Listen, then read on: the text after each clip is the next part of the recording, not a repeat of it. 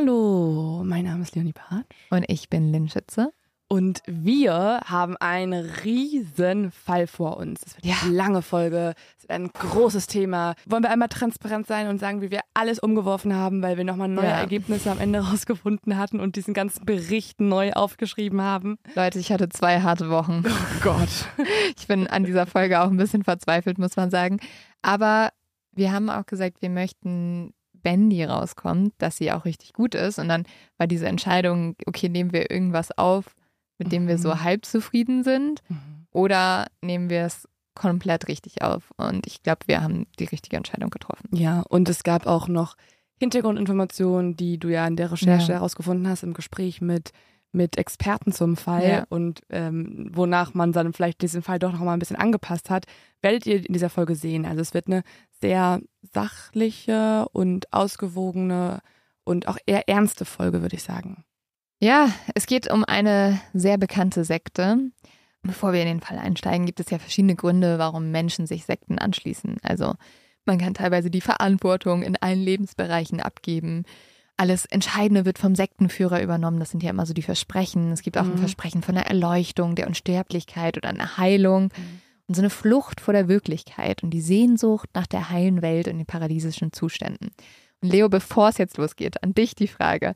Was wäre denn was, was man dir versprechen müsste, damit man sich ihnen anschließt? Also bei dir wäre es wahrscheinlich eher eine Waffel-Flatrate, oder? Uh, also ich finde eine heile Welt auch super und paradiesische Zustände würde ich auch nehmen. Finde ich ein gutes Versprechen. Kann ja. ich kann ich was mit anfangen. Aber Waffeln, wenn da auch noch Waffeln vorhanden wären, also ein Geschenk Gottes, dann, ähm, ja, dann wäre das schon ein großer Grund. Klar, Freddo bräuchte halt einen prominenten Platz. Ja. Also Vielleicht sogar auch als Anführer der Sekte. Ja, vielleicht würde man Freddo anbeten. Generell sollten viele Hunde vorhanden sein, vielleicht auch Welpen. Vielleicht ist meine perfekte Sekte auch einfach ähm, ein Tier, Tierheim in Griechenland. Ja, aber ich glaube, das ist keine Sekte, weil das Ding ist ja, wir, klar, normalerweise sehen Sekten nicht so aus, dass du dort eine Waffe-Flatrate hast. Und das Problem ist ja häufig auch, die Menschen haben überhaupt keine Chance. Sie werden manipuliert, sie werden in Sekten hineingeboren oder auch gefangen gehalten und sie werden zu Opfern, aber teilweise auch zu Tätern. Und wie stark die Grenzen hier verschwimmen, zeigt mein heutiger Fall. Aber bevor es losgeht, noch ganz kurz unser zu dumm zum Verbrechen. Und Leo, diesmal haben wir eine persönliche Story, oder?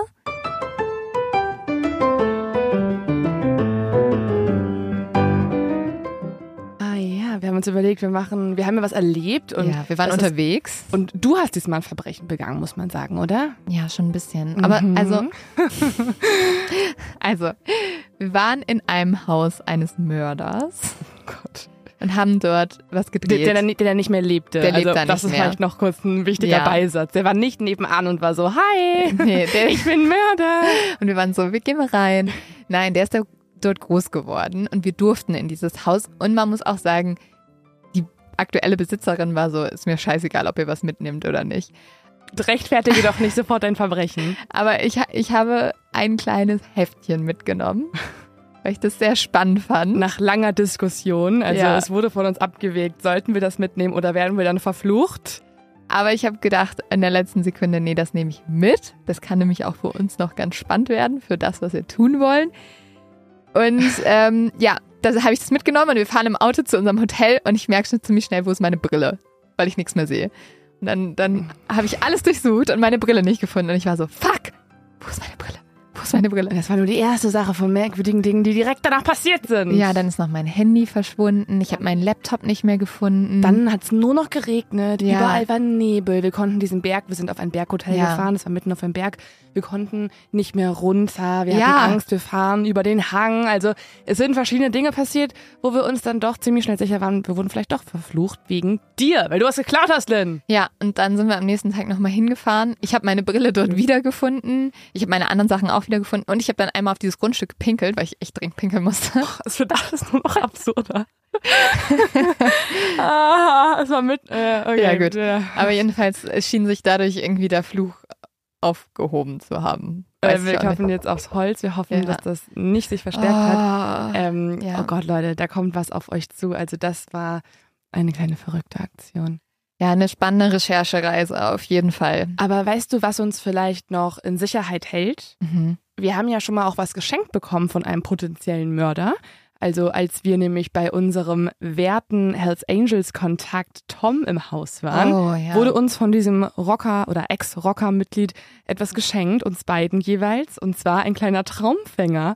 Das war ein ganz absurder Moment. Ja, der uns schützen soll, ne? Der uns schützen soll. Ja. Das wurde uns von jemandem geschenkt, der uns davor von seinem potenziellen Auftragsmord erzählt hat. Und dann Ja. hat er uns einen Traumfänger mitgegeben und war so, ich möchte, dass ihr euch für immer an mich erinnert. Und er hängt tatsächlich bei mir in der Vorratskammer. Ich muss auch sagen, ich habe den nicht weggeschmissen, weil ich dachte irgendwie, oh, das ist schlechtes Karma, weil der hat auch extrem lange bei den Apachen gelebt und ich dachte irgendwie, äh, irgendwie dachte ich so, den sollte ich schon noch behalten.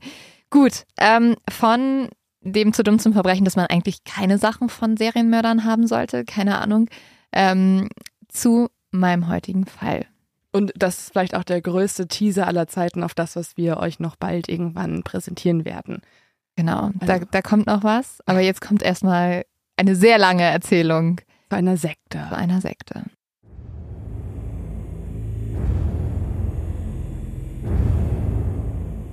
Wir begeben uns in ein entlegenes Waldgebiet, welches etwa 350 Kilometer südlich von Santiago de Chile entfernt liegt. Meterhohe Bäume ragen in den Himmel. An einigen Stellen stehen sie so nah beieinander, dass man kaum noch die Wolken und die Sonne sehen kann. Die nächste Stadt ist kilometerweit entfernt. Hirsche und Füchse streifen durch den Wald. Kolibris fliegen durch die Luft. Ganz selten sieht man auch eine chilenische Wildkatze. Durch dieses Dickicht bahnt sich jetzt eine Gruppe Jugendlicher. Die Jungen tragen kurze Hosen, Hemden. Die Haare sind perfekt frisiert, kurz geschnitten und nach hinten gegelt. Es ist kurz nach Mitternacht. Eigentlich müssten diese Jungs bereits im Bett liegen. Doch an diesem Abend hat ihr Anführer Großes mit ihnen vor. Mit dabei haben die Jungen mehrere Jagdgewehre. Im Schutz der Dunkelheit wollen sie Kaninchen jagen. In einem robusten Geländewagen bahnt sich der Trupp jetzt seinen Weg durchs Dickicht. Immer tiefer fährt das Auto in die Finsternis des chilenischen Walds. Dieser schluckt jedes Licht. Die Jungen können kaum noch die eigene Hand erkennen. Nur der Kegel einer kleinen Taschenlampe lässt sie den Weg erahnen. Dann gibt es einen Ruck. Das Auto ist durch ein Schlagloch gefahren. Die Gruppe schreckt hoch. Die Jungen sind panisch, sie haben Angst. Und dann passiert es. Durch den harten Aufprall des Autos löst sich ein Schuss. Dieser trifft den einzigen Erwachsenen der Gruppe. Der Mann geht sofort zu Boden. Die Kugel durchquert seine Lunge und verletzt mehrere Organe schwer. Der Verwundete wehnt sich in Todesangst. Er winselt und er fleht. Die Jugendlichen handeln sofort. Sie wenden das Auto und bringen den um sein Leben kämpfenden Mann in ihr Dorf. Dort verbreitet sich die Nachricht von dem Unfall wie ein Lauffeuer. In der Siedlung versammeln sich hunderte Menschen.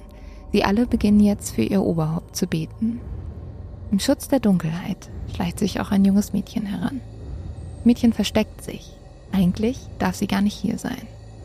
Frauen sind nämlich auf Versammlung nicht geduldet. Doch das Mädchen will ebenfalls beten. Sie will sicher gehen, dass sie das Schicksal des Mannes mitbestimmt. Während alle anderen Gott anbeten, den Mann zu retten, betet das Mädchen für seinen Tod.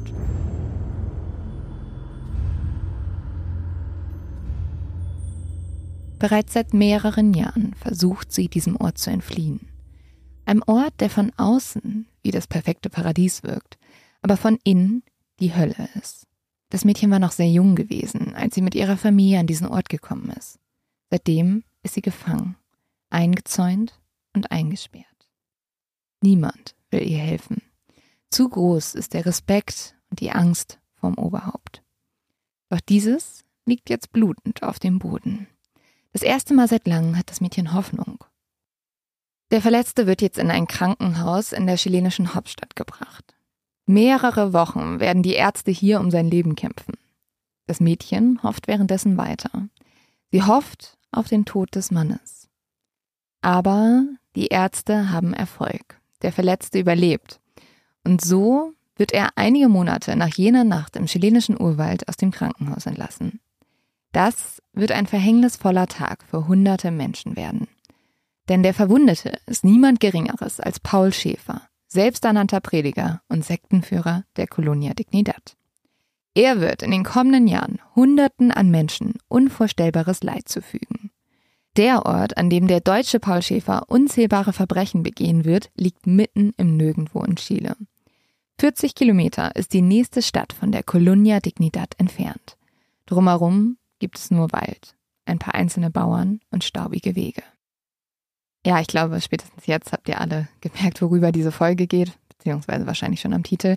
Wir reden heute über die Colonia Dignidad mhm. und Leo, das ist ja auch ein Fall, den du bereits kennst. Ich glaube, du hast auch schon mal ein, zwei Dokus zu dem Fall gesehen, oder? Ja, also es ist ein Fall oder ein Thema, was ich extrem spannend finde. Also ich habe mich damit schon ein bisschen beschäftigt.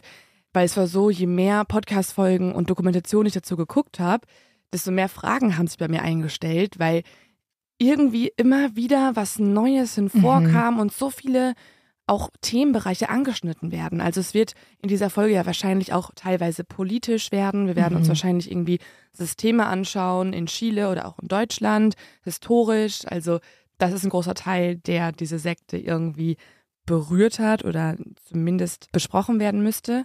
Dann gibt es wahrscheinlich super viele äh, einzelne Schicksale, die da drin äh, erzählt mhm. werden könnten. Also es ist wahnsinnig groß, es ist wahnsinnig ähm, komplex und ich bin äh, sehr happy, dass wir heute über dieses Thema sprechen, weil das habe ich mir schon ganz, ganz lange gewünscht. Ja, das Schwierige in diesem Fall war auch und auch in der Recherche, dass die Aufarbeitung der Taten immer noch läuft und sie ist mhm. bei Weitem noch nicht abgeschlossen. Mhm. Also das ist echt nicht einfach gewesen, weil auch äh, viele der Zeitzeugen berichten, also du hast schon gesagt, es gibt viele Überlebende, die auch gesprochen haben, mhm. die auch ähm, niedergeschrieben haben, was ihnen passiert ist.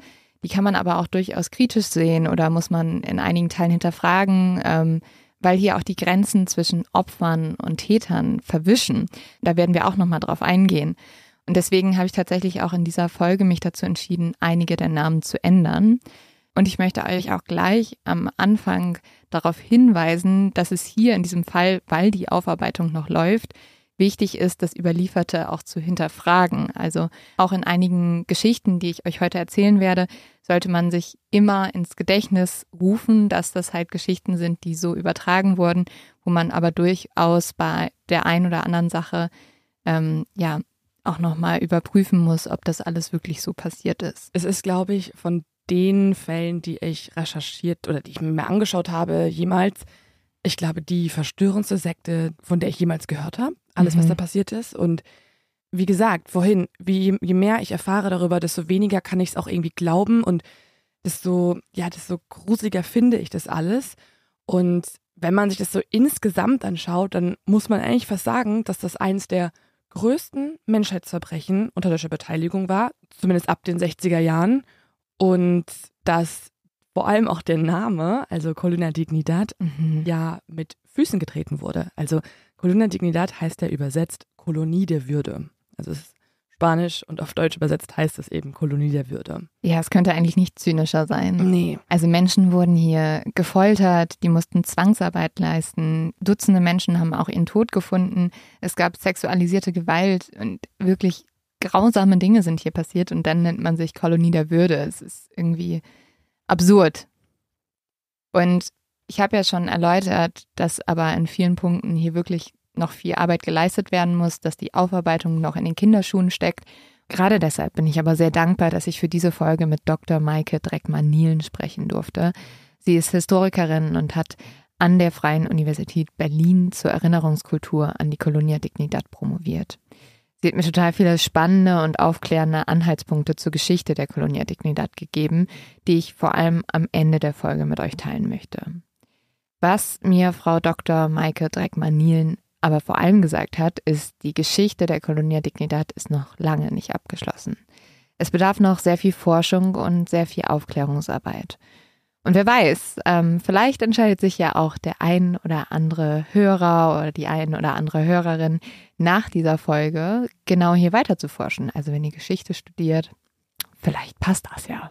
Boah, ich glaube, wenn ich Geschichte studieren würde, wäre das wirklich ein extrem ja. spannendes Thema und ich wäre jetzt sehr hooked. Ja, ja ich habe auch kurz überlegt, doch nochmal irgendwie An die Uni promovieren zu, zu, diesem Thema. Ja, gut. Andererseits kann ich mir vorstellen, dass man auch sehr verzweifelt ist. Ja. Weil es so verschiedene Perspektiven gibt, die man natürlich ja. betrachten muss. Aber okay, wir reden zu viel allgemein über den Fall. Viele kennen wahrscheinlich noch gar nicht die mhm. Details, deswegen lass uns doch sehr gerne mal einsteigen. Genau, und wir fangen an mit dem Mann, der hinter Colonia Dignidad steht. Das ist Paul Schäfer. Und Paul Schäfer ist Also ganz gerade hinausgesagt, ein Vergewaltiger, ein Folterer und ein Nazi. Doch für Annas Eltern ist Paul Schäfer auch jemand ganz anderes. Also Anna ist das Mädchen, von dem ich am Anfang gesprochen habe, ähm, als ich erzählt habe, dass dieses junge Mädchen sich angeschlichen hat und für den Tod von Paul Schäfer gebetet hat. Aber am Anfang ist es so, dass erstmal für Annas Eltern und auch für sie selber Paul Schäfer als jemand Gutes scheint. Er scheint als ein Heiliger, ein Schutzherr und jemand, der Gutes tut und der ihnen auch ermöglicht, Gutes zu tun. Annas Eltern, das ist das Ehepaar Franz und Maria Schneider, sie sind Spätaussiedler und haben vier Kinder und führen in Deutschland ein frommes, aber eher unauffälliges Durchschnittsleben. Das Paar, muss man sagen, hat im Ersten und auch im Zweiten Weltkrieg sehr viel durchmachen müssen. Und davon sind sie auch traumatisiert. Jetzt mittlerweile ist aber das Jahr 1961, also der Krieg ist vorbei. Deutschland und Hitler sind besiegt und die Berliner Mauer wird gerade erbaut und dadurch entstehen ja wieder neue politische Spannungen, also West gegen Ost, Russland gegen die Alliierten. Und der Familie Schneider macht das Angst. Sie wollen nicht schon wieder in einen Krieg hineingeraten. Sie wollen raus, raus aus Deutschland und raus aus dieser neuen Gefahr. Und da hat ihr ältester Sohn Mats einen Vorschlag. Wie wär's mit Chile? Mats unterstützt nämlich schon lange den Prediger Paul Schäfer. Und er glaubt, Paul Schäfer kann die Menschheit vom Unheil befreien. Weil nach der Befreiung vom Nationalsozialismus und der Kapitulation der deutschen Wehrmacht liegt Deutschland jetzt in Trümmern. Armut und Hunger bestimmen das Leben der Menschen und die Situation generell ist total schlimm. Also die Leute haben einfach kein Geld, sie haben nichts, alles ist zerstört. Und das führt dazu, also diese Krise, diese Ungewissheit, dass gerade christliche Gruppen einen unglaublich großen Zulauf bekommen. Liegt daran, dass die Menschen Halt suchen. Sie suchen Hoffnung und sie suchen auch Kraft. Ist natürlich aber auch die perfekte Zeit für Leute wie Paul Schäfer, ja. Ähm, sich genau das zu eigen zu machen. Also wenn Menschen danach streben, und das ist bei Paul Schäfer der Fall, dass sie eine gewisse Art von Kontrolle oder auch Macht oder Einfluss besitzen, dann ist genau so eine krisenreiche Zeit natürlich der perfekte Nährboden für verzweifelte Anhänger. Ja, und Paul Schäfer nutzt ja auch die Bibel und den Glauben der Menschen. Also das ist ja sein Grundstein oder mhm. wird sein Grundstein werden. Ähm, ja, und so schließen sich ihm immer mehr Menschen an, wie zum Beispiel auch Mats. Kurz zu Schäfer, um zu verstehen, wie ist dieser Mensch überhaupt zu dem geworden, wer er ist oder wer ist dieser Mensch überhaupt. Schäfer ist in den Zwischenkriegsjahren mit zwei Brüdern bei einer sehr, sehr armen, alleinerziehenden Mutter aufgewachsen. In seiner Schulzeit hatte er total schlechte Noten, musste sogar zweimal die Klasse wiederholen, aber das war dann auch irgendwann ein bisschen egal, weil Adolf Hitler hat die Macht in Deutschland ergriffen, als Paul Schäfer elf Jahre alt war. Und so kommt Schäfer schnell in dieses System des Nationalsozialismus und wächst auch mit den Werten hier auf. Seine Wertevorstellungen lernt er jetzt in der Hitlerjugend und das ist zum einen, dass Jungen und Mädchen hier streng getrennt werden und Antisemitismus und Autorität. Nach der Schule schlägt sich Schäfer dann zunächst als ungelernter Hilfsarbeiter auf Jahrmärkten durch und dann bricht aber der Zweite Weltkrieg aus und Schäfer meldet sich hier freiwillig als Sanitäter. Schäfer sieht sich nämlich als Patriot. Er steht total hinter diesem Hitlerregime und auch hinter den Werten, die dieses Regime verkörpert. Dieses Regime löst sich dann aber auf, weil 1945 ergeben sich ja die deutschen Truppen, Hitler begeht Selbstmord und der Krieg ist jetzt vorbei. Man könnte jetzt denken, dass dann jemand, der so stark hinter den mhm. Werten steht, jetzt am Ende ist oder vielleicht sogar sich auch Gedanken machen könnte und sich überlegt, okay, warum haben wir denn verloren? Ähm, war unsere Ideologie vielleicht doch nicht die beste? Sollen wir vielleicht doch aufhören, die ganze Welt beherrschen zu wollen? Aber bei Paschäfer ist das jetzt gar nicht der Fall. Nee, überhaupt nicht. Also das ist eher so, dass die Niederlage seinen Antisemitismus und seinen Wunsch nach autoritären Diktaturen nur noch mehr stärkt. Aber die gibt es ja in Deutschland nicht mehr. Und dazu kommt noch eine neue Angst von Schäfer.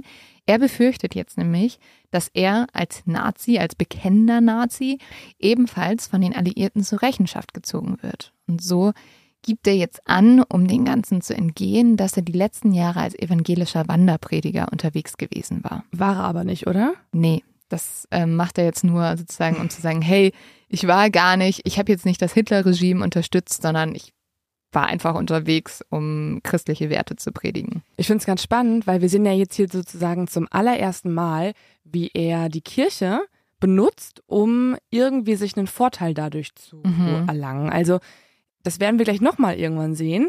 Aber jetzt gerade ähm, macht er irgendwas unter dem Vorwand, dass es irgendwie mit der evangelischen Kirche zu tun hätte, er das irgendwie vor Gott getan hätte, bla bla bla, gar kein Nazi sei und so weiter, war er natürlich. Und das äh, wird sich jetzt durch den ganzen Fall ziehen. Also das finde ich schon sehr auffällig, dass es mhm. so früh begonnen hat. Ja, und Schäfer nutzt die Kirche für etwas noch viel, viel Schlimmeres. Er beginnt jetzt nämlich bei verschiedenen Jugendeinrichtungen in kirchlicher Trägerschaft zu arbeiten. Und das ist absolut kein Zufall, weil Schäfer sucht sich diese Jugendeinrichtungen aus, weil es dort kleine Jungen gibt. Und Schäfer ist pädophil, also er mag kleine Jungen. Es gibt jetzt immer mehr Gerüchte, dass Paul Schäfer Jungen zu sich nach Hause bestellen würde und sie dort zu ihren sexuellen Fantasien befragt. Und nicht nur das, Schäfer fällt noch durch etwas anderes auf. Er soll sehr sadistische Erziehungsmethoden anwenden. So erzählt zum Beispiel ein Jugendlicher, dass während eines Zeltlagers in der Nähe der westdeutschen Stadt Sieburg die Situation komplett eskaliert ist. Er sagt Folgendes. Ich musste mich nackt ausziehen, wurde von dem Lagerältesten an den Rand des Geländes geführt und musste dann unter Stockschlägen Spießruten laufen. Irgendwann kann die Kirche diese ganzen Vorwürfe einfach nicht mehr ignorieren und Schäfer wird jetzt gekündigt.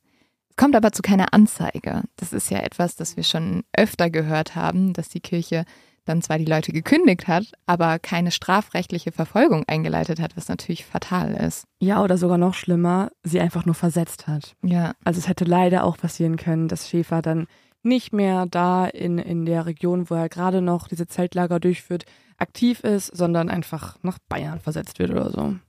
Ja, ähm, das ist zum Glück nicht der Fall. Also Schäfer wird wirklich rausgeschmissen.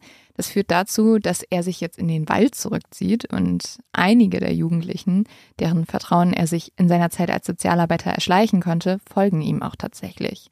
Und im Schutz des Waldes, frei von jeglichen Zwängen, beginnt jetzt Schäfers Radikalisierung. Er hat schnell eine große Folgeschaft, die sich um ihn bildet. Die Menschen bewundern ihn. Es ist so, dass wenn er redet, alle total still sind. Und für sie vertreibt Schäfer die Dunkelheit. Das hier ist die Geburtsstunde der Colonia Dignidad. Man muss sich Schäfer als eine total charismatische Figur vorstellen.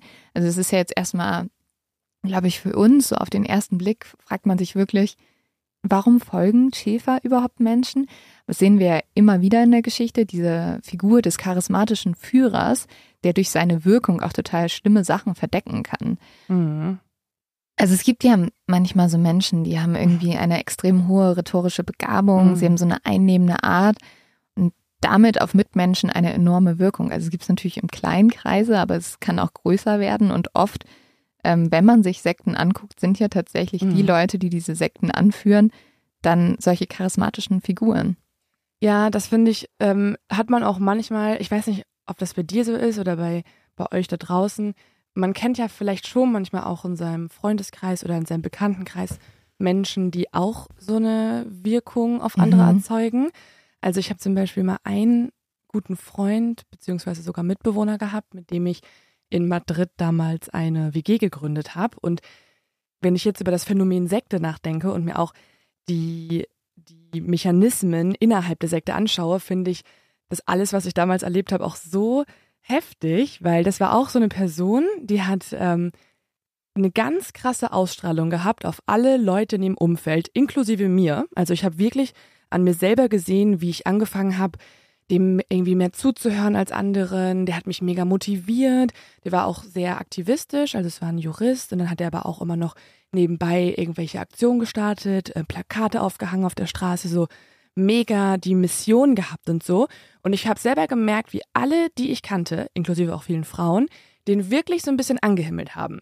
Und mhm. der war aber eigentlich halt eher jemand, das ist mir dann erst nach einem Jahr aufgefallen, als wir wirklich schon so eine krasse Gemeinschaft waren. Wir haben uns auch so einen Namen gegeben als Gruppe. Wir haben mega viele Partys in dieser WG gemacht und alle waren immer bei uns und so. Wir waren wirklich bisschen, bisschen sektenartig, würde ich fast schon sagen. Und aber erst so am Ende dieses Jahres ist mir aufgefallen, dass der auch ganz viele Werte innerhalb von Minuten oder Tagen ändern konnte. Also teilweise war der super hippie unterwegs und dann war der wieder auf irgendeiner Jura-Veranstaltung und wollte da als der neue Anführer von irgendwelchen Studenten durchgehen. Ist ja ganz gruselig. Und dann ähm, haben sich einige auch von dem so ein bisschen abgewandt, manche aber überhaupt nicht. Und wir haben dann nochmal so eine Reunion gehabt, jetzt erst vor, ich glaube, einem Jahr oder vor zwei Jahren, wo wir uns alle getroffen haben, nochmal in Madrid. Und da kam er wieder an und hatte wieder so ein paar Leute um sich. Und dann habe ich ihn auch mal gefragt, was überhaupt sein Ziel ist, warum er immer irgendwie da so, so Gruppen bilden möchte. Und dann hat er wirklich ehrlich geantwortet, dass er gerne eine Sekte hätte. Nein. Ja. Ja. Also Leo, du hättest in eine Sekte reingeraten können. Also ja, hätte ich, aber ich habe mich, ich war irgendwann so genervt, auch Mhm. jetzt immer noch. Also ich glaube, ich bin eine der, die am meisten von ihm genervt war. Ich glaube auch, weil ich das diese WG mit ihm zusammen gegründet habe und ich, der hat zum Beispiel nie was bezahlt. Das war auch so jemand, der halt keine Miete gezahlt hat. Mhm. Der hat immer Leute gefunden, die für ihn gezahlt haben. Das war alles so richtig, so richtig durchdacht und so.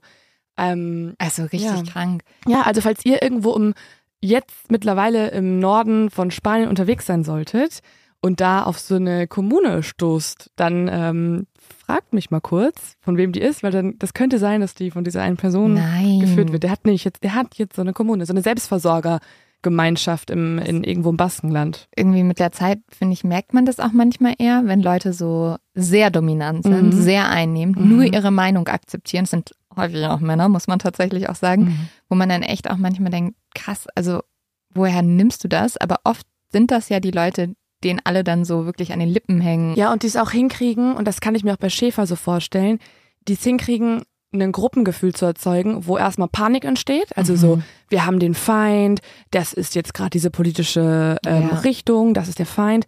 Und wir als Gruppe können aber zusammen ähm, was dagegen tun. Und dann hört diese Person, zumindest war es bei dem Freund von mir so, der hört dann schon dir ganz genau zu und geht schon ganz Mhm. krass genau auf dich ein und will alles hören von deinem Leben und macht das aber bei jeder einzelnen Person so mit einem Ziel. Ja, und diese Leute strahlen halt häufig auch eine extreme Macht aus. Und das war bei Schäfer genauso und eigentlich absurd, weil sein Äußeres war eher unscheinbar. Also der war total klein, der hatte eine schmächtige Figur, auch nichts Besonderes irgendwie angehabt oder so. Der hatte immer so leichte Leinenanzüge an, also auch total, ja, irgendwie unscheinbar. Hatte so kurz geschnittene Haare mit einsetzenden Geheimratsecken. Also wenn du Fotos von ihm siehst, denkst du jetzt nicht, dem laufen sofort alle Leute hinterher. Aber anscheinend schon. Also das Einzige, was der hatte, was so ein bisschen zwielichtig war, war, der hatte so ein Glasauge, weil der mal einen Mhm. Unfall in der Kindheit hatte. Aber ja, es war vor allem sein, es war vor allem seine Ausstrahlung, die dazu geführt hat, dass ihm so viele Leute gefolgt sind. Und Mitte der 50er Jahre wird Schäfer dann auch sesshaft. Er findet nämlich eine Hütte im nordrhein-westfälischen Heide und funktioniert diese Hütte zu einem Gemeinschaftshaus um. Und hier gründet er jetzt mit einem Freund die Private Social Mission. Das ist nach außen hin ein herkömmliches Jugendheim für Waisenkinder, aber eigentlich baut Schäfer dort halt die Colonia Dignidad weiter aus. Und das Schreckliche ist, dieses Waisenhaus zieht natürlich Kinder an, Kinder, die irgendwie keine Obhut mehr haben. Und teilweise ist es sogar so, dass Schäfer die Kinder adoptiert. Und ähm, das ist natürlich grauenhaft, weil er diese Kinder auch missbraucht in diesem Waisenhaus. Und ihm spielt total in die Karten, dass im Nachkriegsdeutschland total viele Familien auch mittellos sind, dass die unter Hunger und Armut leiden und jetzt denken, ihren Kindern geht es besser, wenn sie sie zu Schäfer geben.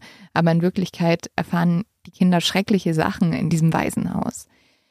Und vier Jahre lang kann Schäfer seine Taten dort immer weiter fortsetzen, aber dann zeigen ihn einige Eltern wegen sexuellen Missbrauchs an. Also jetzt zum ersten Mal gibt es eine Anzeige gegen Schäfer und die Staatsanwaltschaft fängt jetzt an, gegen ihn zu ermitteln. Und Schäfer kriegt jetzt Panik, aber nicht wegen den Anschuldigungen des sexuellen Missbrauchs, was ja irgendwie eigentlich auch absurd ist, sondern weil er befürchtet, dass durch diese Ermittlung der Staatsanwaltschaft seine Nazi-Vergangenheit ans Licht kommen könnte. Und etwa zur gleichen Zeit sieht Schäfer im Fernsehen einen Bericht über die Erdbebenkatastrophe in Chile.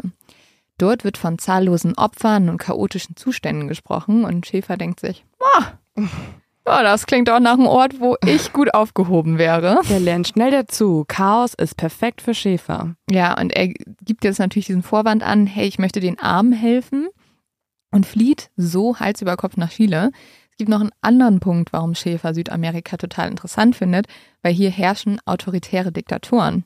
welche mhm. ja dem mhm. Naziregime auch nicht so abgeneigt waren. Ist dieser Grund vielleicht ein bisschen überwiegend in seiner Entscheidung? Ja, es gibt auch Leute, die zum Beispiel behaupten, dass Schäfer später in der Colonia Dignidad, die ja dann in Chile sein wird, mhm. ähm, dass er dort einmal den Nazi-Folterarzt Josef Mengele versteckt haben soll. Es zeigt auf jeden Fall, welche Art von politisches System er bevorzugt, nämlich eine Diktatur, bestenfalls noch super ähm, rassistisch beziehungsweise antisemitisch. Und da hat er ja Glück, dass es vielleicht ein Land gibt, wo gerade Krisensituationen entstehen und er sich ausleben kann. Ja, aber das sagt er natürlich nicht offiziell. Offiziell geht er dorthin, um den Menschen in Chile zu helfen. Und so sitzen im Herbst 1961 im ersten Flugzeug zwei Erwachsene und vier Minderjährige. Und 250 Anhänger werden Schäfer in den nächsten Monaten folgen. Aber man muss sagen, nicht alle von diesen Anhängern gehen freiwillig. Weil Schäfer entführt jetzt tatsächlich mehrere Minderjährige nach Chile.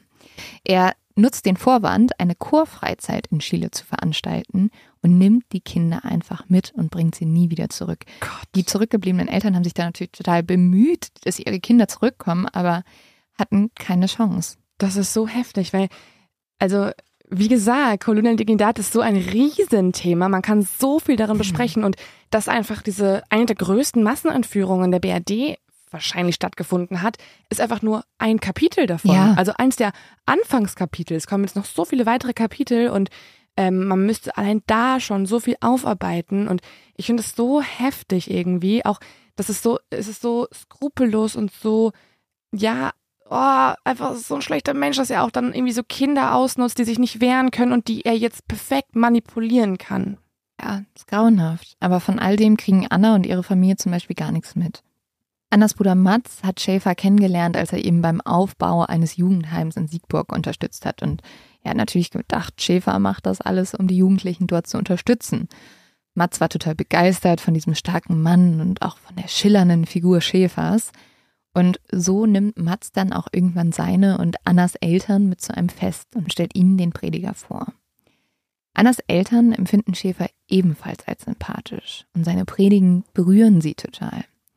Aber diesen Mann, der zwar nett ist und spannend, jetzt tatsächlich Deutschland zu verlassen, das ist jetzt nicht eine Entscheidung, die Annas Familie einfach so trifft. Also die zweifeln erstmal daran, warum sollen wir hier einfach wegfahren, nur für diesen Mann. Aber dann nehmen die politischen Spannungen in Europa immer mehr zu. Und Schäfer droht jetzt und erzählt seinen Anhängern, dass die Rote Armee bald das Rheinland stürmen wird.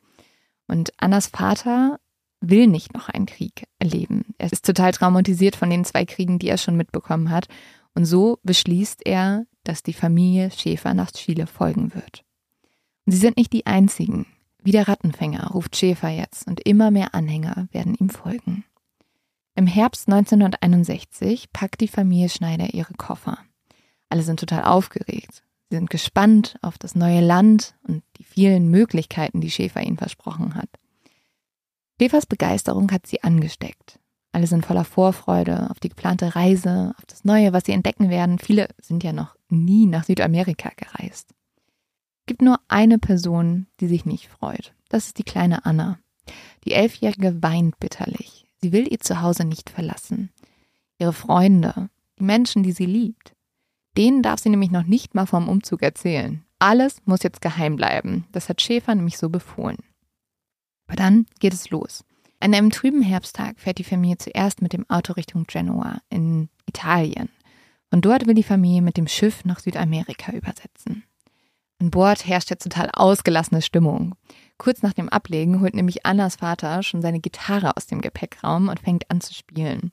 Das ist einer der wenigen Wertgegenstände, den er tatsächlich nach Chile mitnimmt, das restliche Hab und Gut hat die Familie noch vor der Abreise verkauft, weil Schäfer duldet keinen Privatbesitz. Und er braucht außerdem dieses Geld, um die Colonia Dignidad aufzubauen. Das heißt, die Menschen haben ihr ganzes Geld teilweise Schäfer gegeben ähm, und sind eigentlich mit nichts nach Chile gegangen. Die geben sich zu 100 Prozent auf für diesen Menschen. Die, die überreichen ihr ganzes Hab und Gut und nicht nur das, ihre Familie, ihr Leben, mhm. ihre Kinder an diesem Mann das finde ich auch immer auch auf eine Art und Weise faszinierend, aber auch total schockierend, ja. wie Menschen wirklich so eine Macht haben können. Das gibt es ja auch in, in anderen Sekten, wie zum Beispiel Scientology, dass Leute einfach fast mhm. ihr ganzes Geld an mhm. diese Sekte übergeben. Ja, das ist, also ich glaube, der kreiert halt eine Gruppe das Gefühl, es gibt nur uns, mhm. uns gegen die Welt so. Und wenn wir zusammenhalten und du uns dein Geld gibst, dann bist du in sicheren Händen, so in die Richtung. Andererseits muss man sagen, dass die Schneiders in diesem Fall natürlich auch Menschen sind, die genau in sowas ja aufgewachsen sind. Also die mhm. haben zwei Kriege hinter sich, die haben eine Diktatur hinter sich. Und dementsprechend ist das ja auch kein neues Verhalten, was sie jetzt an den Tag legen, dass sie einer einzigen Person folgen. Ja, und also dieser Gedanke, wir sind alle eins, ähnelt ja auch ein bisschen dem Kommunismus tatsächlich. Also, also der, der Grundgedanke ist ja auch total schön. Niemand hat eigenen Besitz, irgendwie allen geht's gut, weil alle arbeiten für alle und wir sind eine Gemeinschaft. So dieses mhm. Grundmotiv dahinter zieht schon viele Leute an und ist auch total ein schönes Grundmotiv. Es muss halt funktionieren was es auch hier natürlich nicht tun wird. Vor allem, was ich auch so krass finde, Schäfer ist ja eigentlich genau das Gegenteil. Er ist total rechts, er ist halt ein Nazi. Und was er aber tut, ist eigentlich genau das, vor dem er jetzt warnt. Er ist ja so, oh Gott, die russischen Besetzer wollen euch euer Hab und Gut wegnehmen und der Kommunismus kommt übers Land einher, aber gebt mir ruhig euren Besitz, damit ihr yeah. nichts mehr privat habt. Und äh, ich darf alles haben. Und yeah. ihr seid einfach nur mittellose, folgende Bauern, so, hä? Ja, es ist richtig geil, weil Schäfer legt sich einfach alles so aus, wie es ihm passt. Ja, natürlich. Mhm. Aber die Passagiere, die sind jetzt total aufgeregt. Jeden Tag werden deutsche Volkslieder hier an Deck gesungen. Die Leute lachen, sie musizieren und sie fiebern einfach diesem Neustart in Chile entgegen. Und auch für Anna beginnt die Reise allmählich sich zu einem großen Abenteuer zu entwickeln diesem Zeitpunkt ahnt aber keiner, welches Schicksal sie am anderen Ende des Atlantiks erwarten wird. Die Wochen vergehen jetzt und dann dockt endlich das Boot an.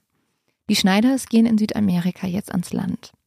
Anna ist total begeistert von den vielen neuen Eindrücken, von den Gerüchen, alles Sachen, die sie noch nie gesehen hat. Ähm, und das ist natürlich aufregend. Es gibt ganz viele kleine Häuser in es gibt ganz viele kleine bunte Häuser, es gibt idyllische Badebuchten und all das lassen sie die Strapazen der Fahrt schnell wieder vergessen. Nach einem kurzen Aufenthalt in der peruanischen Hauptstadt Lima reisen die Schneiders in den chilenischen Küstenort Valparaiso. Hier erwartet man sie bereits. Schäfers Leute holen die Familie mit einem VW Bulli ab. Die Fahrt führt über die berühmte Panamerika, mehr als 400 Kilometer in Richtung Süden.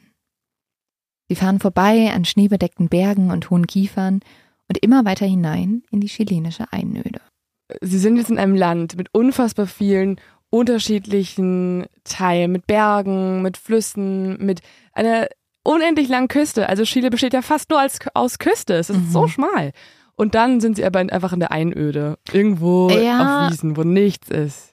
Obwohl die Berge ja auch super schön sind in Chile. Also sind schon, Sie sehen die Berge von dort? Sie sehen die Berge, ah, okay. ja. Und das ist eine ganz beeindruckende Landschaft, das muss man schon wirklich sagen. Auch total schön, viele Wälder. Tatsächlich erinnert diese Umgebung Anna auch ein bisschen an Deutschland wieder. Mhm. Also da ist so ein Fluss und irgendwie all das erinnert sie auch ein bisschen an ihre Heimat. Und nicht nur das, also die Schneiders kommen jetzt an, sie werden von den anderen Siedlerfamilien total herzlich empfangen, sie bekommen eine kräftige Suppe und eine saftige Wassermelone serviert. Und die Leute sprechen halt alle Deutsch und es sind auch total viele Kinder da. Und so hat Anna jetzt das erste Mal das Gefühl, vielleicht bin ich gar nicht so weit von zu Hause entfernt, vielleicht ist das hier genauso wie zu Hause, vielleicht kann ich hier auch Freunde finden. Und so beginnt sie sich mit ihrer neuen Lebenssituation auch anzufreunden. Weil tatsächlich, das ist total absurd, hat sich Schäfer mitten in der Natur von Chile ein kleines Dorf aufgebaut, das wirklich wie Copy-Paste aus Bayern mitgenommen wurde. Also Gruselig. es ist total absurd. Da steht jetzt einfach ein Dorf mit einem Dorfplatz, mit weißen Zäunen, mit Häusern, die an deutsche Architektur anlehnen und die Leute tragen alle Lederhosen und Dürndl. Also es ist ein bisschen ein Albtraum oder zumindest ja. ein Horrorfilm. Jetzt baut er sich da so ein Dorf hin und die sind alle da so, oh nee, singen die dann auch noch die, ja. die, die Oktoberfest-Songs? Ja, die singen alle immer deutsche Volkslieder dort. Also die haben auch ein Blasorchester, ähm, das da regelmäßig spielt, auch wirklich irgendwie äh, halt die alle in Lederhosen und so in den Chor. Und die Leute tragen Hosenträger, sie tragen Hut, die Mädchen haben zwei Zöpfe, ähm, es gibt bayerische Bierkrüge. Es ist wirklich als wäre einfach ein bayerisches Dorf jetzt mitten in Chile. Ja, also man, es gibt ja immer so dieses Klischee vom Deutschen, äh, dass irgendwie Menschen im Ausland haben. Und sowas wie hier, was hier gerade passiert, ist natürlich der perfekte Nährboden dafür, dass man sich Deutsche nur so vorstellt wie in Bayern. Und zwar im tiefsten Bayern, super altmodisch gekleidet. Ich finde es auch ein bisschen gruselig. Also, dass ah. da einfach Leute in ein anderes Land gehen, aber so in dem Land sozusagen eine kleine Siedlung aufbauen, die aber komplett ist, als wären sie noch in Deutschland. What the fuck? Also bitte. Ja. Und dann auch noch eine Sekte. Und dann auch noch eine Sekte. Und die kommt jetzt auch schnell zum Vorschein, weil diese Idylle von dem kleinen bayerischen Dorf in Chile, die währt nicht so lange. Die Familien werden jetzt aufgeteilt. Die Frauen kommen in ein Haus, die Männer in das andere. Kinder kommen in ein ganz anderes Gebäude. Das ist abgeschotten. Und nur Schäfers Hütte liegt in der Nähe der Kinder. Wir fahren euch jetzt zum Kinderhaus, ruft einer von Schäfers Leuten am Abend des Ankunftstags zu Anna. Anna zuckt zusammen. Panik kriecht in ihr hoch, weil dieses Wort von Kinderhaus weckt bei ihr total schlimme Erinnerungen. Anna hat nämlich schon mal eine Nacht im Jugendheim von Schäfer verbracht. Damals war sie noch sieben Jahre alt und vor dem Schlafengehen wurden damals sie und die anderen Mädchen von einer Betreuerin in den Waschraum geführt. Dort mussten sich die Kinder dann splitterfasernackt ausziehen. Und dann klopfte es an der Tür. Frau Schäfer kam in den Raum und musterte die Mädchen, eins nach dem anderen. Mit seinem durchdringenden Blick fixiert er die Kinder, und seit jenem Tag hat Anna schreckliche Angst vor Schäfer. Nicht nur das, sie ekelt sich richtig vor ihm. Anna geht jetzt zum Kinderhaus. Seit diesem Vorfall im Waschraum sind mittlerweile vier Jahre vergangen. Und Anna hat versucht, jeden Tag diese Erinnerung irgendwie zu verdrängen. Doch jetzt kommen sie wieder hoch. Anna hat schreckliche Angst. In der Unterkunft angekommen, wird sie mit einer Gruppe anderer Mädchen in einen dunklen Schlafsaal geführt. Es gibt kein elektrisches Licht im Kinderhaus. Es gibt lediglich einige vereinzelte Wachskerzen und die lassen die Umrisse von zwölf sehr robusten Strohsäcken erkennen. Hier sollen die Mädchen ab jetzt schlafen. Einige Schritte vom Kinderhaus entfernt gibt es ein Plumpsklo sowie einen dürftig eingerichteten Waschraum. Es ist total eng hier und eine Privatsphäre gibt es sowieso nicht. Die Mädchen fangen an, sich im Wasser des eiskalten Flusses zu waschen. Das ist sozusagen ihre Dusche in den nächsten Wochen. Doch bald ist das nicht mehr auszuhalten, weil der Winter steht kurz vor der Tür und es wird jetzt eiskalt. Aber Anna und ihre Familie lassen sich nicht unterkriegen. Sie wollen, genauso wie die anderen Familien in der Colonia Dignidad, Paul Schäfers Traum vom Paradies auf Erden umsetzen. Aber dieses angebliche Paradies entwickelt sich jetzt sehr schnell zum Albtraum. Jeden Tag klingelt um 4 Uhr der Wecker. Dann gehen Annas Bruder und ihre Eltern bis zu 16 Stunden auf den Baustellen der Kolonie ackern. Fällen Bäume, bauen Brücken und Straßen. Mit der Zeit kommen auch Werkstätten, eine Mühle und sogar eine eigene Bäckerei und eine Schlachterei dazu. Außerdem gibt es ein Sägewerk und eine Ziegelei. Und sogar eine Gold- und eine Titanmine werden eröffnet. Die bauen sich da halt einfach jetzt eine richtige Stadt. Ja, ihr eigenes Land fast sogar. Weil innerhalb von kürzester Zeit stampft die Gemeinde einen landwirtschaftlichen Musterbetrieb aus dem Boden. Und damit kann sich die Kolonie jetzt komplett selbst versorgen.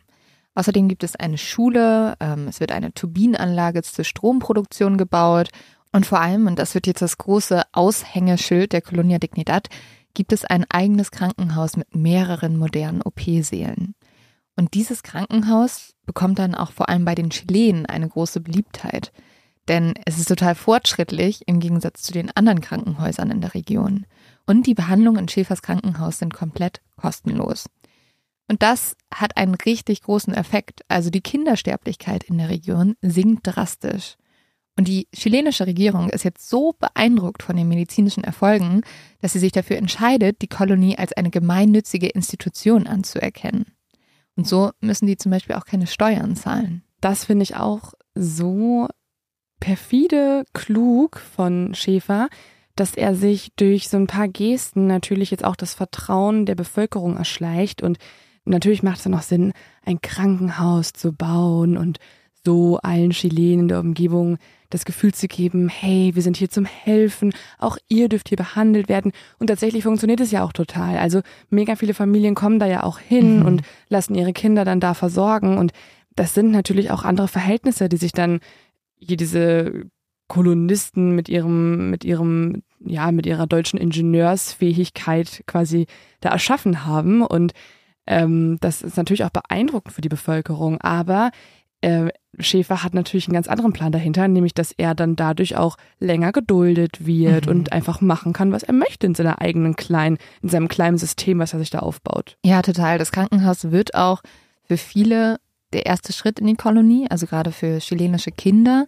Die werden dort manchmal zuerst behandelt und kommen dann sozusagen in die Schule und werden dann von Schäfer aufgenommen und werden auch ein Teil der Sekte. Und das ist schon wieder auch so krank, ne? Also er nutzt echt dieses Thema aus. Er nutzt die Kirche aus, wo Leute hingehen, um irgendwie mhm. psychisch sich Hilfe zu holen oder halt Halt zu finden, um irgendwie ihr seelisches Leid vielleicht auch loszuwerden. Und dann nutzt er die Krankenhäuser aus oder in dem Fall sein eigenes Krankenhaus, um dort das physische Leid der Menschen abzufangen. Und auf beide Arten holt er am Ende Kinder zu sich. Ja. Es ist so ekelhaft. Also an sich natürlich gut, wenn Leute behandelt werden, aber nicht, wenn sie dann dadurch als kleine chilenische Jungs in der Kolonie landen am ja, Ende. Also Schäfer hat wirklich schreckliche Motive hinter vielen Taten, die nach außen erstmal gut wirken. Und diese schnellen Fortschritte, also dass alles da jetzt aus dem Nichts hochwächst, dass die Bewohner der Kolonie jetzt auf einmal so viel bauen, das fordert natürlich auch Opfer. Also die Mitglieder der Gemeinde schuften jetzt jeden Tag, teilweise natürlich auch aus Überzeugung, aber auch, weil sie keine andere Wahl haben. Und auch die Mädchen werden von dem Sektenoberhaupt nicht geschont, ganz im Gegenteil. Also die müssen bei Hitze auf dem Feld Arbeiten verrichten, auch Anna. Und die haken da jetzt Unkraut, die bewässern die Sonnenblumen und Maisfelder auf dem Gelände. Und auch bei der Ernte müssen sie mit anpacken. Sie holen Getreidesäcke und sie stapeln Heuballen. Und dabei herrscht komplettes Redeverbot. Das Einzige, was die machen dürfen, ist auf der Hin- und Rückfahrt zu singen. Aber während der Arbeit dürfen sie nicht miteinander reden. Und einen Proviant gibt es sowieso nicht und die Aufseherin gestatten ihnen nur ein Glas Wasser pro Tag. Ja, also spätestens jetzt würde ich einmal vorschlagen, den Namen Colonia Dignidad, Kolonie der Würde, umzubenennen. Aber das alles soll ja für eine bessere Welt sein. Und jeden Tag predigt Schäfer jetzt, Arbeit ist Gottesdienst. Und nur durch die Arbeit können die Mitglieder ihre Treue beweisen. Die Mitglieder der Kolonie sind außerdem komplett abgeschottet. Kontakt zur Außenwelt gibt es kaum. Was die Kinder also lernen, bestimmt Schäfer. Und so verbreitet sich hier jetzt in der Kolonie zum Beispiel der Mythos, Zeitungspapier ist giftig. Also er sagt einfach, die Zeitungen hier, die sind vergiftet worden und so liest niemand mehr die Nachrichten, auch wenn mal eine Zeitung rumliegen würde. Mhm. Und da fragt man sich natürlich, warum machen das so viele Menschen mit, vor allem die ja auch schon Zeitungen in Deutschland gelesen haben und mhm. eigentlich wissen, oh, wir wurden gar nicht vergiftet. Und ich kann es mir nicht erklären. Ich weiß es nicht. Also das Einzige, was ich nachvollziehen kann, ist, dass natürlich Kinder gebrainwashed mhm. werden und so aufwachsen. Und wenn dir deine Anführer, also die dürfen ja gar nicht mehr ihre Eltern sehen, wenn dir dann deine Tante, dein Onkel, deine Aufseherin, was auch immer dann sozusagen dir vorgesetzt wird, ähm, dann sagt, ja, okay, die Zeitung ist giftig, dann wächst du damit auf mit dem Gedanken und dann kann ich dann verstehen, dass du das glaubst. Also ich bin weiterhin sprachlos, wie man erwachsene, mündige Menschen so manipuliert bekommt, dass sie keine Zeitung mehr lesen. Gut, aber du bist in einem fremden Land und wenn dann dir jemand sagt, den du glaubst, den du vertraust, hey, ähm, die chilenische Regierung oder Widerstandskämpfer oder so, die vergiften die Zeitung, vielleicht lässt du dich dann mehr davon beeinflussen. Aber das ist ja nicht alles. Also zum Beispiel ist es auch so, wenn die Mitglieder der Colonia Dignidad dann das Dorf verlassen, weil sie zum Beispiel arbeiten müssen, werden in den Bussen überall Vorhänge angebracht. Also dass die nicht rausgucken können und gar nicht wissen, wie die echte Welt aussieht.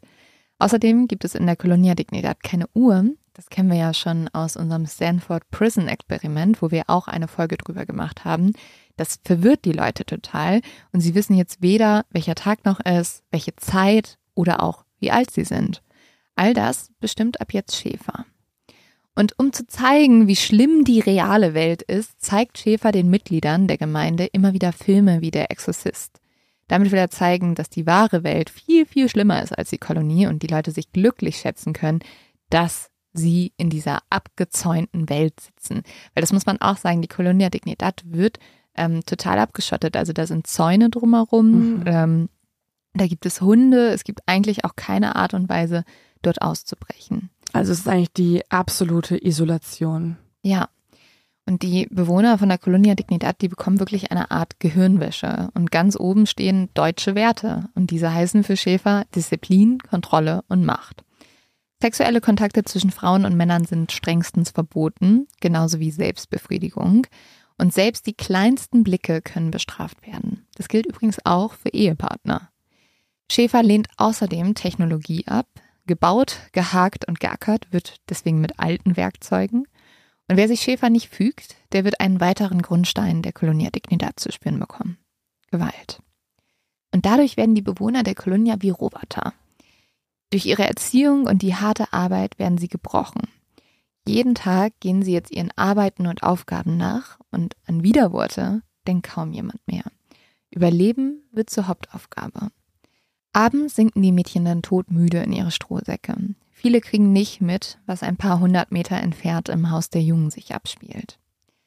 Das, was Anna schon beim Duschen im Kinderhaus in Sieburg erlebte, wird für viele Jungen der Siedlung jetzt zu einem täglichen Ritual.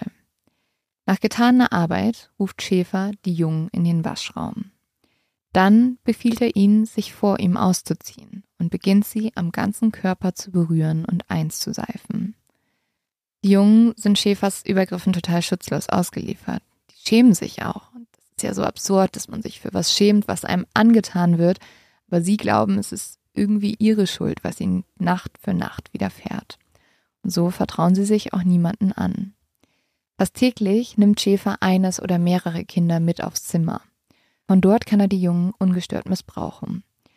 Später schildert der Opferanwalt Hernan Fernandes Folgendes.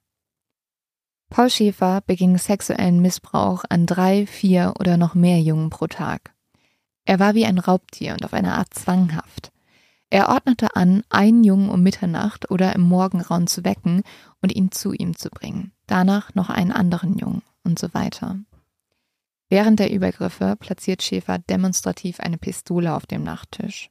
Wenn die Jungen sich trotzdem ihm verweigern, also diese Pistole ist natürlich eine totale Drohung, ähm, das könnte dir passieren, wenn du nicht mitmachst, aber wenn die trotzdem Nein sagen, dann drohen ihnen eine Behandlung mit Elektroschocks an den Extremitäten und Genitalien. Vielen von den Jungs werden außerdem Medikamente verabreicht, um sie gefügig zu machen. Ja, es ist ja tatsächlich so, dass im Krankenhaus mehrere Behandlungsräume halt für externe Gäste existieren oder für externe Patienten. Aber dann gibt es auch wieder ein paar andere Räume, da werden dann Mitglieder der Kolonie hingebracht, vor allem eben genau diese Art von Jungs, die sich geweigert haben, mit Paul Schäfer diese ekligen sexuellen Fantasien durchzuführen.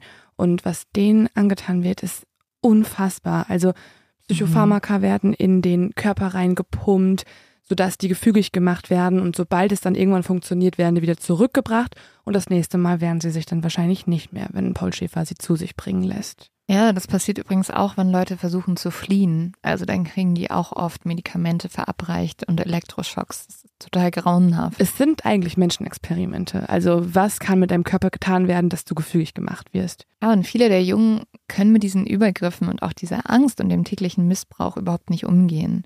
Einige versuchen sogar, sich umzubringen. Du erzählst ja jetzt die ganze Zeit von den Jungs. Mhm. Was wird denn mit den Mädchen gemacht? Ja, also da wird tatsächlich nicht so viel drüber gesprochen oder wurde noch nicht so viel drüber gesprochen. Ähm, viele der Überlieferungen schildern vor allem den Missbrauch der Jungen. Ich habe mit Dr. Maike Dreckmann-Nielen auch darüber gesprochen, wie es dem Mädchen erging. Ähm, ja, und ich würde sagen, da hören wir einfach mal rein. Oftmals wird ja hauptsächlich von der sexualisierten Gewalt an Jungen im Kindesalter durch Paul Schäfer geschrieben. Im Rahmen meiner Feldforschung für meine Doktorarbeit habe ich sehr umfangreiche stundenlange Interviews mit Betroffenen in der ehemaligen Colonia Dignidad, der heute sogenannten Via Baviera, geführt. Und da haben sehr viele Frauen mit mir ihre Erfahrungen geteilt und auch sie haben im Kindesalter sexualisierte Gewalt durch Paul Schäfer erlitten. Es zeigte sich dann im Verlauf meiner Forschungen, dass wir es hier auch in gewisser Weise mit Sexismus in der Erinnerungskultur zu tun haben. Also die Frauen haben unter Paul Schäfer sehr gelitten und gelernt, dass ihre Stimme nicht wichtig ist, dass, dass Frauen Männern gegenüber unwichtig sind. Das führte dann auch dazu, dass Frauen nach Ende der Colonia ähm, nicht erzählt haben, was ihnen passiert ist. Das heißt, wir lernen erst jetzt gerade noch neue Informationen zur Colonia. Wir, wir hören Neues. Die Geschichte ist nicht aufgearbeitet. Ja, das habe ich mich auch gefragt tatsächlich. Also mhm. man spricht wirklich nur über die Jungs. Man hört auch in der Netflix-Dokumentation nur von mhm. der sexuellen Gewalt an kleinen Jungs, nicht an Mädchen. Aber es erklärt natürlich total, was sie gerade sagt, dass, ähm, warum das so ist. Also Frauen wird ja eh schon ewig gesagt, äh, dass sie nichts wert sind. Es wird ja auch noch viel schlimmer. Also denen wird ja nicht nur das auf eine neutrale Art und Weise gesagt, die werden ja einfach auch beschimpft als leider als Huren beleidigt, als mhm. also als, in der Kolonia, ne? Ja, da, genau, ja, genau. Als als äh, irgendwie verfault von innen. Sie sind quasi das Böse ja teilweise, mhm. wenn irgendwer sich selbst befriedigt oder irgendwie auch nur eine Frau anschaut, ist die Frau am Ende ja auch schuld mhm. oder das Mädchen und das erklärt natürlich, warum sie dann auch gar nicht denken, dass ihre Geschichte am Ende gehört werden muss und das weniger erzählen. Ja, das wird auch erläutert in dem Buch Frauenprotokolle aus der Colonia Dignidad und dort hat Heike Rietel, die in der Sekte groß geworden ist, zum Beispiel Folgendes geschrieben. Ein weiteres schmerzhaftes Gefühl ist die traurige Tatsache, dass wir Mädchen uns gegenseitig verprügelten und verdreschen mussten. Nur für Lappalien mussten wir oft so lange zuschlagen, bis die Bestrafte stark blutete oder in Ohnmacht fiel. Schäfer strafte auch oft persönlich. Er trat mit Füßen gegen und auf unsere Körper. Sie beschreibt übrigens hier auch, wie Schäfer die auch sexuell missbraucht hat. Ne? Mhm. Also ähm, das finde ich total interessant und dann merkt man auch, dass dort einfach noch voll viel Aufarbeitung geleistet werden muss, weil, wie du schon gesagt hast, darüber ist halt noch nicht so viel bekannt. Was halt bekannt ist, ich weiß nicht, du hast ja wahrscheinlich jetzt auch den Film Colonia geschaut mit Emma Watson und Daniel mhm. Brühl oder vielleicht auch ihr da draußen. Da sieht man ja, wie mit Frauen zumindest bei diesen Herrenrunden umgegangen wird. Also dadurch, dass Frauen und Männer so ganz strikt getrennt werden, dürfen die ja auch gar nicht bei diesen abendlichen Runden mit teilnehmen. Ja, genau. Und wenn dann Frauen doch dabei sind, dann nur weil sie quasi nackt vorne auf einem Tisch platziert werden, dann als Hure verhöhnt werden und dann dürfen alle Männer auf sie einprügeln und das alles, weil sie irgendwas falsch gemacht hat. Also Frauen dienen fast schon wie so ein, ja, wie so ein Wutkissen, wo du wo du deine Aggression dran auslassen kannst. Ja, Frauen sind in der Kolonie einfach das, also die stehen hinter Männern in der Rangordnung, ganz deutlich. Das hat man ja auch am Anfang schon gehört, die dürfen an den Versammlungen zum Beispiel gar nicht teilnehmen. Und all das führt natürlich dazu, dass aus diesem Traum auf ein besseres, ein frommeres Leben ein totaler Albtraum jetzt geworden ist. Und auch Annas Vater merkt, dass etwas nicht stimmt. Franz Schneider verlangt jetzt vor der ganzen Gruppe wieder mit seiner Familie zusammenwohnen zu dürfen. Er will seine Kinder sehen und er versteht auch nicht, warum Kinder streng von ihren eigenen Eltern getrennt werden. Aber Schäfer lehnt Franz Antrag ab. Seine Begründung ist, Privateigentum verderbe den Charakter. Es ist auch gut, dass Kinder auch als Privateigentum angesehen werden. Paul Schäfer duldet überhaupt keine Widerworte. Und so sieht er die kritischen Nachfragen von Annas Vater als Majestätsbeleidigung. Fortan gilt jetzt Annas Vater in der Kolonie als Verräter. Als Bestrafung für sein Verhalten muss er harte Arbeiten auf den Baustellen der Siedlung verrichten. Annas Vater ist total verzweifelt. Er fühlt sich Schäfers Willkürherrschaft total schonungslos ausgeliefert. Bereits seit mehreren Monaten lebt er von seiner Frau getrennt, er darf kaum noch Kontakt zu ihr und zu den Kindern haben, und so hat er sich das Leben in Chile absolut nicht vorgestellt. Franz will fliehen. Er will raus aus dieser Zwangsherrschaft. Doch die Colonia Dignidad ist von hohen Zäunen und von Wachhunden umgeben.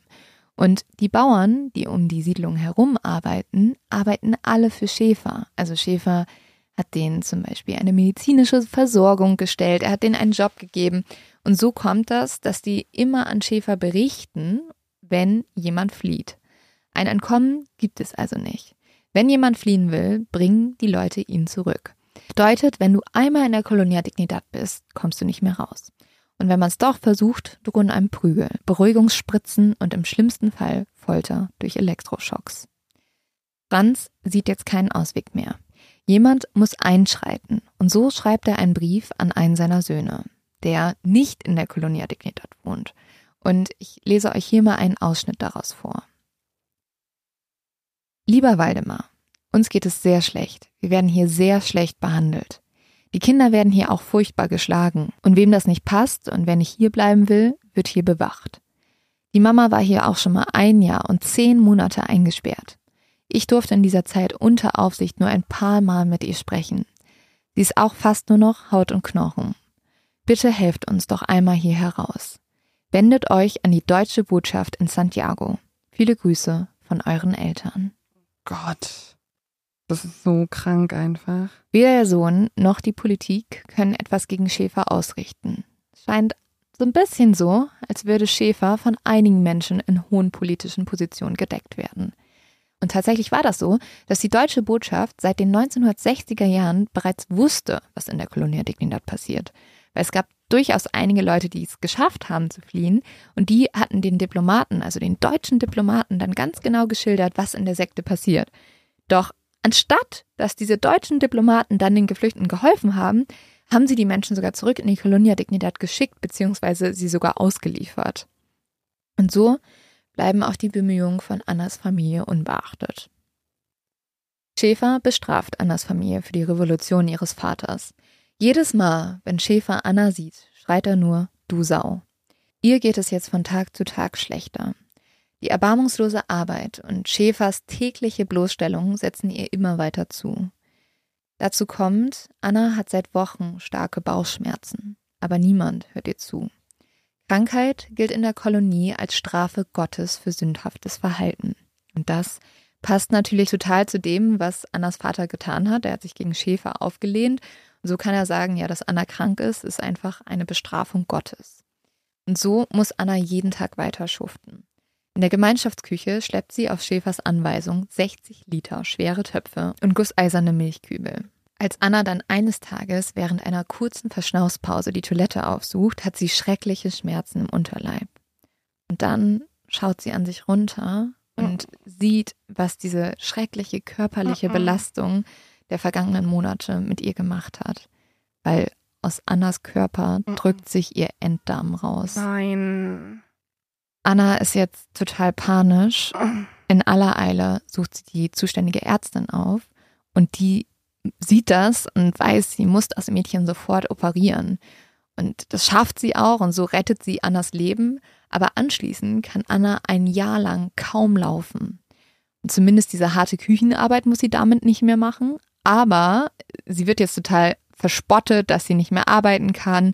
Und sie gilt jetzt als eine nutzlose Arbeitsverweigerin. Und durch diesen Druck beginnt sie trotzdem weiterzuarbeiten. Also sie bekommt jetzt zwar einen neuen Job, also sie arbeitet in dem Krankenhaus und das gibt ihr auch irgendwie ein bisschen Sinn und Kraft, weil sie hat das Gefühl, dass sie hier wirklich was tun kann. Weil als Chile im Sommer von einer Epidemie erfasst wird, werden jetzt im Minutentag Kinder eingeliefert, die total hohes Fieber haben und sich erbrechen müssen. Und denen hilft sie auch gerne. Aber Anna arbeitet bis zur kompletten Selbstaufgabe. Sie legt jetzt Infusionszugänge, sie verordert Medikamente und hält auch Nachtwachen an den Krankenbetten. Und sie ist ja selber noch total geschwächt. Sie erlaubt sich keine einzige Pause und isst auch kaum noch was. Und immer öfter ist Anna total müde und abgekämpft. So kommt es, dass sie eines Tages selbst auf einem Bett im Krankenhaus zusammenbricht. Und nur eine Bluttransfusion kann ihr Leben noch in der letzten Minute retten. Also sie hat sich fast zu Tode geschuftet. Aber dieser Vorfall ist für Anna auch irgendwie ein Alarmsignal. Es geht so nicht mehr weiter. Aber aus dieser Schreckensherrschaft von Paul Schäfer scheint es einfach kein Entkommen zu geben. In den 70er Jahren ist Schäfers Imperium mächtiger als zuvor. Und das liegt vor allem an einem politischen Machtumbruch. Am 11. September 1973 gelang der chilenische General Augusto Pinochet durch einen Militärputsch in Chile an die Macht. Rechtsextreme Untergrundsgruppen und abtrünnige Militärs haben einen gewaltsamen Umsturz in Chile herbeigeführt. Also man muss sagen, dass es vorher einen kommunistischen, ein kommunistisches politisches System gab. Durch äh, Allende war der vorherige Präsident. Mhm. Und Chile einfach die ganzen letzten Jahre geprägt war durch Demonstrationen, durch Proteste, durch Unruhen. Also das ist einfach ein extrem chaotisches Land, was sich in dieser Zeit zumindest nicht gefunden hat selbst. Und genau wie in Deutschland, als auch in diesem Falle bei Schäfer, hat jetzt auch wieder ein Rechtsextremer die Macht ergriffen in genau so einer Situation. Und das ist in diesem Fall Pinochet. Ja, er hat sich eigentlich die Macht auch erprügelt. Ne? Also es war wirklich mhm. ein Putsch und die haben dann auch viele Leute umgebracht. Inklusive dem Präsidenten Allende. Obwohl der hat sich selber erschossen. Er hat sich erschossen, weil er wusste, dass ihm sonst der Tod bevorsteht. Und mit der Machtergreifung von Pinochet beginnt die zweite, sehr grauenhafte Geschichte der Colonia Dignidad. Es ist eine Geschichte über Machtmissbrauch und grauenhafte Gewalt, über eine Allianz vom Teufel und mit dem Teufel und eine Geschichte, in der deutsche Diplomaten weiterhin die Augen verschlossen haben. Nur wenige Tage nach dem Putsch gründet der neue Machthaber den berüchtigten chilenischen Geheimdienst DINA. Dessen Aufgabe ist es, Systemgegner und Unterstützer des ehemaligen Präsidenten Allende festzusetzen und vor allem ihnen Informationen zu entlocken. Und so baut das chilenische Regime die Colonia Dignidad zu einem Foltergefängnis um. Im Gegenzug schaut die chilenische Regierung weg, wenn Paul Schäfer Kinder missbraucht. Das ist halt wirklich ein Pakt mit dem Teufel. Vom Teufel auch noch. Also ja. es ist ja wirklich äh, Pinochet und Schäfer schließen diesen grauenhaften Deal, der einfach ist, du folterst für mich und dafür darfst du Kinder missbrauchen. Mhm. Was? Und es ist auch ein bisschen so, ach, ähm, du hast das ja schon an den eigenen Leuten ein bisschen geprobt. Mhm. Also ihr habt ja jetzt hier schon so ein kleines System euch erschaffen. Äh, das findet halt super und ihr bringt ja auch ordentlich Erfahrung aus Deutschland mit. Ja gut, dann geben wir euch unsere ganzen Gegner und ihr könnt machen, was ihr wollt mit denen. Ja, und das wird jetzt auch getan. In der Colonia Dignidad werden ab jetzt Menschenversuche durchgeführt. Und Gefangene oder politische Gegner von Pinochet werden bis zum Tod gefoltert. Und nicht nur das, also ist ja schon schlimm genug, dass man einfach politische Gegner einsperrt und foltert, aber teilweise waren auch Zufallsopfer dabei. Also es waren auch einfach Leute, die zum falschen Zeitpunkt am falschen Ort waren. Und da wurde auch gar keine Differenzierung gemacht. Also es gibt zum Beispiel eine Geschichte, wie Paul Schäfer einen amerikanischen Wanderer, der zufälligerweise in der Gegend war, auch bis auf den Tod gefoltert hat, einfach nur weil er Jude war. Mhm. Also es ist, es ist grauenhaft, was sich da jetzt abspielt. Also dieser Mensch genießt es natürlich. Also wir haben ja ganz am Anfang der Folge schon gehört, dass er sich sadistisch an den Kindern im Wald ausgelebt hat, noch in Deutschland. Mhm. Und das hat er jetzt ja auf noch eine nächste Ebene gehoben. Also man kann ja nicht mehr davon ausgehen, dass er das irgendwie macht, weil Pinochet ihn dazu zwingen würde. Nein, er genießt es jetzt sadistisch, die Menschen zu Tode zu foltern. Obwohl man jetzt natürlich auch sagen muss, ähm, Schäfer hat diese Menschen nicht alle alleine gefoltert. Ja. Also es werden jetzt auch Menschen zu Tätern. Es werden auch Bewohner der Colonia Dignidad zu Tätern. Es gibt zum Beispiel einen Arzt, der Schäfer total unterstützt hat und auch geholfen hat bei diesen Folterungen. Ähm, und das ist auch etwas, noch ganz wenige Täter auch einfach nicht bekannt sind. Mhm. Liegt auch daran, dass nur ganz wenige Beweise von diesem Grauen zurückbleiben, weil Schäfer damals angeordnet hat, dass diese Leichen, die es dann gab, total zerkleinert werden und dann in einen Fluss geschmissen werden oder tief vergraben werden.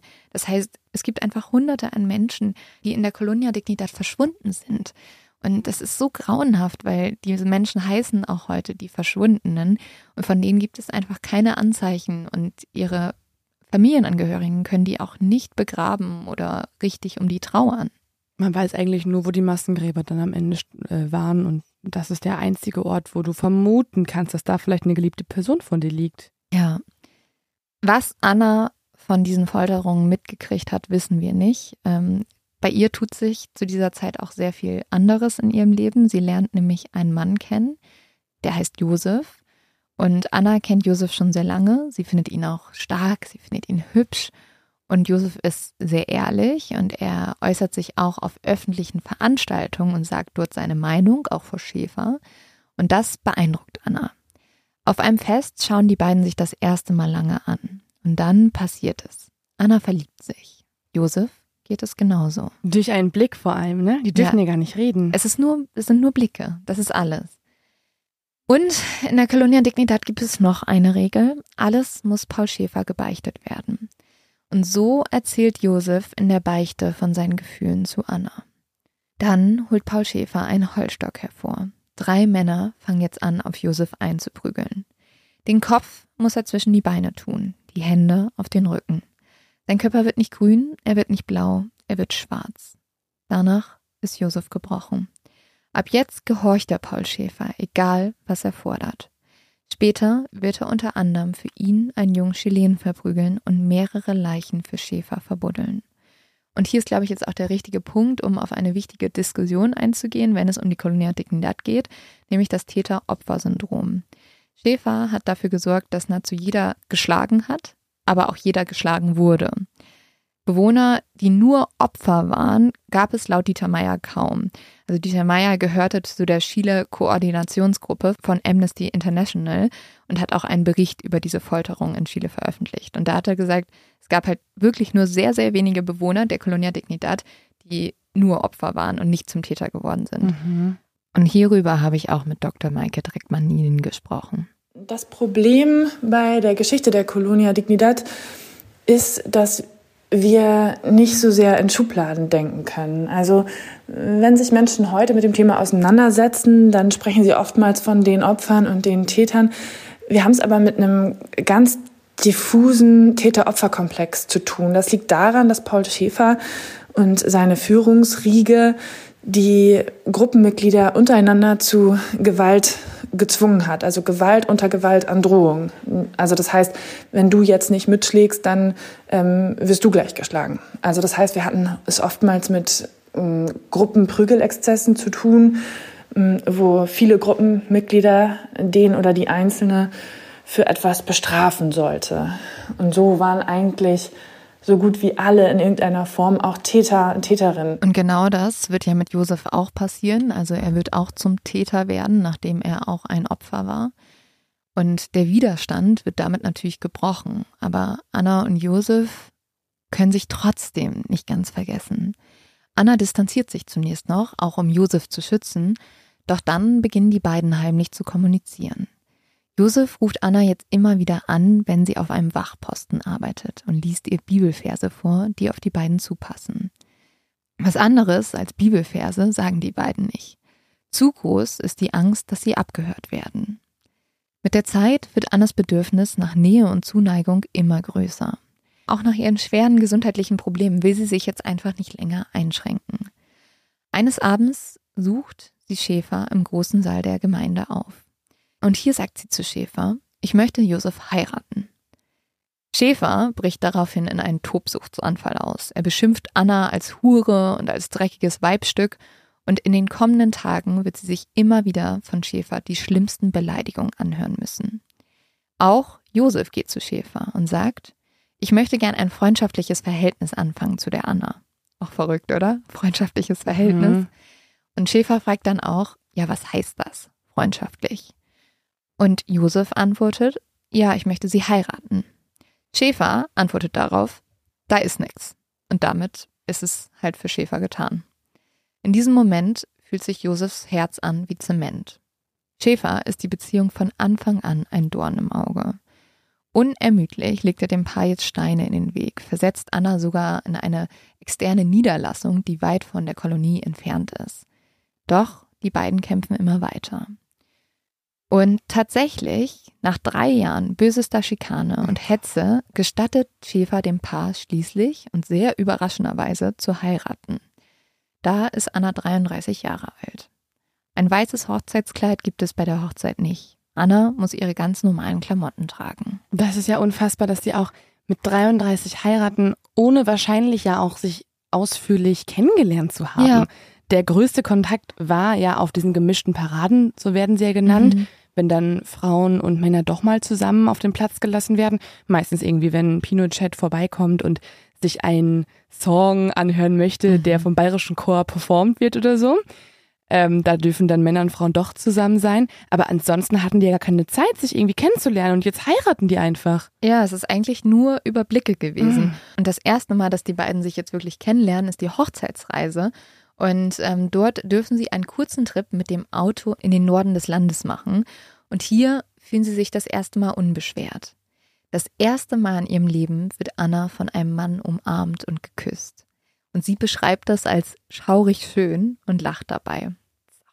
Stell dir vor, mit 33 Jahren umarmst du das erste Mal einen Mann. Und ja, da, boah, das ist so krass. Vor allem, weil die Kinder ja auch denen wurde ja generell jede Art von körperlicher Berührung verboten. Mhm. Also die mhm. wurden ja von den Eltern getrennt. Das heißt, sie wurden auf diese Art und Weise ja auch entmenschlicht oder irgendwie emotional gestört gemacht dadurch, dass ihnen halt das Wichtigste genommen wurde, eben diese, dieser Körperkontakt. Mhm. Und dann verstehe ich, dass sie das auch erstmal so ein bisschen schaurig empfindet, weil ja. sie ja gar nicht gewohnt ist, dass sie überhaupt irgendwer umarmt. Ja, also später, ich habe auch noch eine Dokumentation geguckt, die sich intensiv mit ähm, Überlebenden der Colonia Dignidad auseinandersetzt. Mhm. Und da merkt man auch, dass viele noch eine total gestörte Beziehung zu Sexualität haben, mhm. weil sie einfach Sexualität nicht mit Liebe verbinden. Also es sind für sie einfach zwei verschiedene Welten.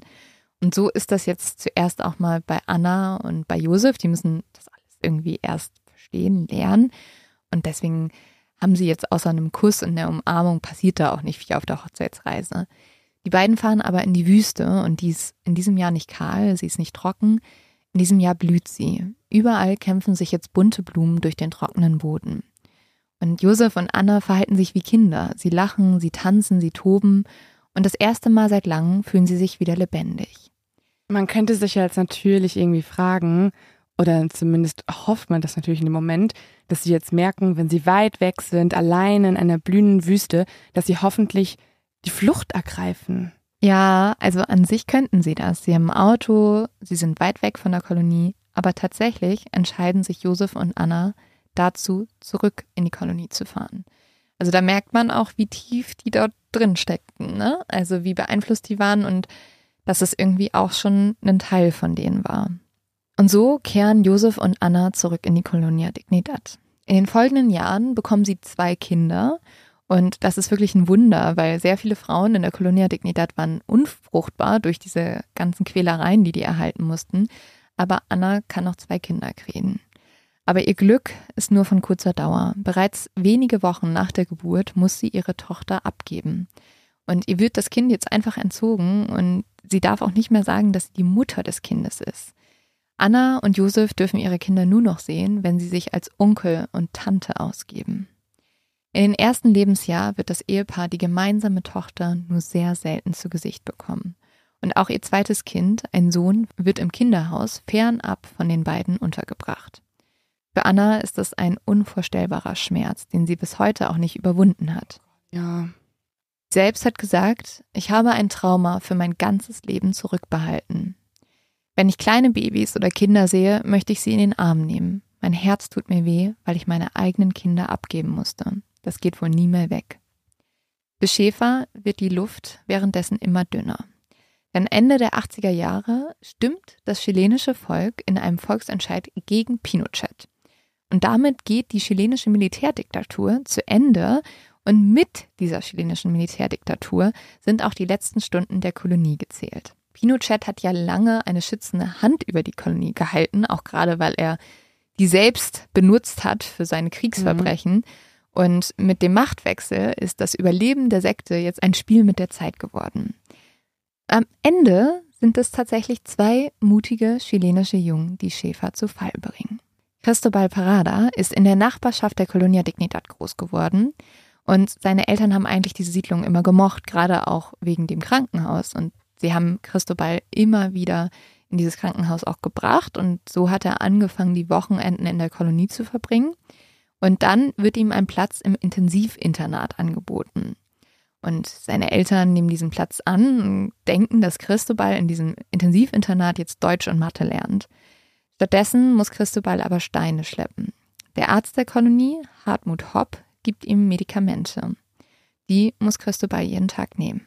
Es ist die Vorbereitung für Schäfers Missbrauch. Christobal weiß, wenn er was sagt, wird er verprügelt. Und trotzdem wagt der Zwölfjährige jetzt etwas, was ganz viele Menschen nicht getan haben. Er widersetzt sich nämlich Schäfer. Auf dem Klo schreibt Christobal einen Brief.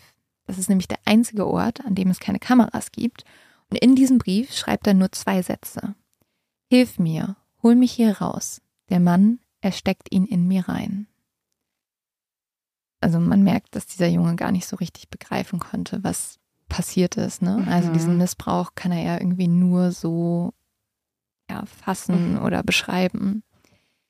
Und diesen Brief gibt Christobal jetzt einen Jungen mit, der abends immer nach Hause darf. Es gab nämlich auch einige Jungen, die abends durchaus nach Hause durften und nicht in der Colonia Dignidad geblieben sind.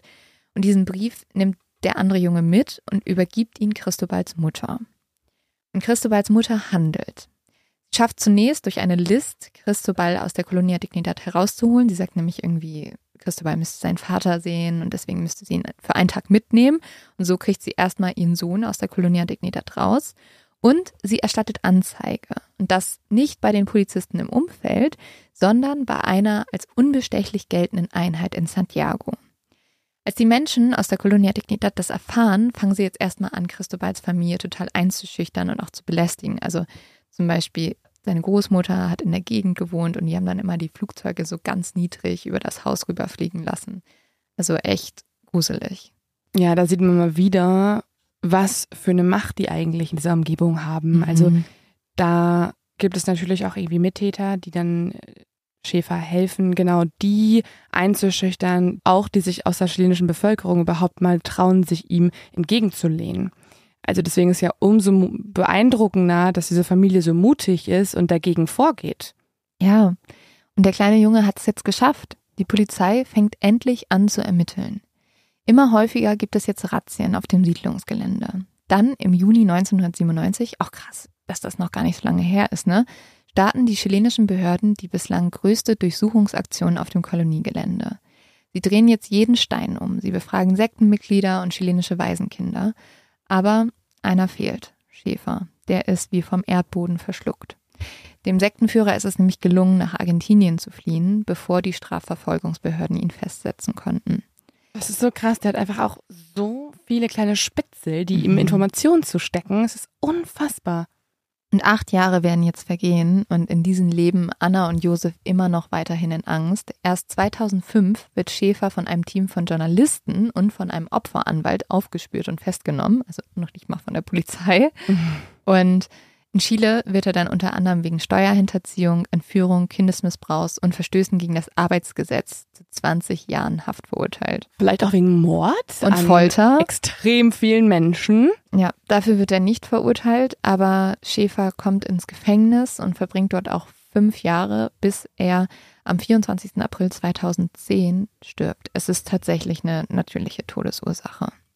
Und es ist jetzt mehr als 40 Jahre sind jetzt vergangen, nachdem Anna das erste Mal in die Kolonie gekommen ist und dafür gebetet hat, dass Paul Schäfer sterben wird. Und jetzt endlich hat das alles ein Ende. Zum Tod von Schäfer sagt Anna, endlich sind wir wirklich frei. Sie können jetzt endlich ihren Kindern sagen, dass sie ihre Eltern sind. Und Josef bekommt auch 100.000 Euro Schweigegeld von der Kolonie, damit er nicht darüber spricht, was passiert ist. Aber er packt trotzdem aus und erzählt vor Gericht, was passiert ist. Und damit setzt er sein eigenes Leben zum einen aufs Spiel. Und er nimmt auch in Kauf, dass er für seine eigenen Verbrechen verurteilt werden könnte. Also er sagt dann auch, dass er mitgefoltert hat quasi. Nee, er sagt, dass er mit die Leichen verscharrt hat. Mhm. Und der Richter gibt ihm aus Dankbarkeit für seine Ehrlichkeit eine Straffreiheit. Anna und Josef leben immer noch in Chile und zu ihrer Tochter haben sie keinen Kontakt mehr. Ja, das ist eine Frage, die ich mir eh gestellt habe tatsächlich. Also kann man seinen Eltern verzeihen, dass sie einen selber in der Sekte aufwachsen lassen, weggeben zu einem Pädophilen mhm. und, und das Wichtigste, die Mutter- und Vaterliebe nicht erhalten. Also ich kann mir vorstellen, dass das ein unfassbar schwerer Schritt ist, da den Eltern zu verzeihen. Andererseits natürlich ja. muss man betrachten, denen ist das Gleiche passiert als Kind. Die haben das wahrscheinlich nicht richtig differenzieren können. Die wurden komplett als Marionetten gesteuert. Aber das ist ja ohnehin immer die große Frage. Also kann ja. man hier eine Kollektivschuld allen Leuten anheften oder wo muss man die Grenze ziehen? Das haben wir ja auch in Deutschland gesehen. Also das ist sowieso eine Parallele, die ich die ganze Zeit im Kopf habe. Also Schäfer kommt aus einer Diktatur heraus, also aus einem Land, wo ein, ein Teil der Bevölkerung wegen der Religion unterdrückt wird und ermordet wird. Und er geht in ein Land und baut sich eine eigene Art von Arbeitslager auf, mhm. mit, mit Foltern, mit Morden, mit, mit ähm, Leuten, die ihm Gefolge leisten. Also ich finde, es ist ja total krass, wie viele Ähnlichkeiten es hier einfach insgesamt gibt zum, zum Jahr, zu den Kriegsjahren in Deutschland und jetzt hier in der Nachkriegszeit in Chile. Mhm. Und ähm, die Frage ist die gleiche. Also es ist wieder die Frage, wer hat Schuld und wer nicht wer war Opfer und wer war Täter. Ja, also man muss hier natürlich sagen, wir wissen nicht, warum Anna und Josef keinen Kontakt mehr zu ihrer Tochter haben. Es könnte auch andere Gründe haben. Aber ja, also das alles hat natürlich Familien auseinandergebrochen und zerstört. Und Anna und Josef haben der Villa Bavaria, also so heißt die Colonia Dignidad heute, auch einen Brief geschrieben, in welchen sie gefordert haben, dass sie einen Teil des Besitzes, welcher ihnen auch genommen wurde, zurückerhalten, sowie auch eine Rente für ihre Arbeit in der Kolonie bekommen, weil die sind ja, also die haben ja nichts, die haben ja nur in dieser Kolonie gearbeitet und ähm, haben dafür nie was erhalten. Paul Schäfer und seine Komplizen hinterlassen unzählige Opfer. Unter seiner Willkürherrschaft erlebten hunderte Sektenmitglieder und Systemgegner Folter, Zwangsarbeit und systematischen Missbrauch. Mehr als 40 Jahre haben Menschen wie Anna und Josef unter sklavenhaften Bedingungen in der Colonia Dignidad gelebt. Dutzende Menschen, vor allem politische Häftlinge aus Chile, fanden auf dem Koloniegelände ihren Tod und wurden in Massengräbern verscharrt. Von Hunderten wurden auch die Überreste nie gefunden. Ihre Familien konnten sie nie begraben und ihr Schicksal ist bis heute nicht aufgeklärt worden. Das hat mir auch Dr. Maike Dreckmann-Nielen erzählt.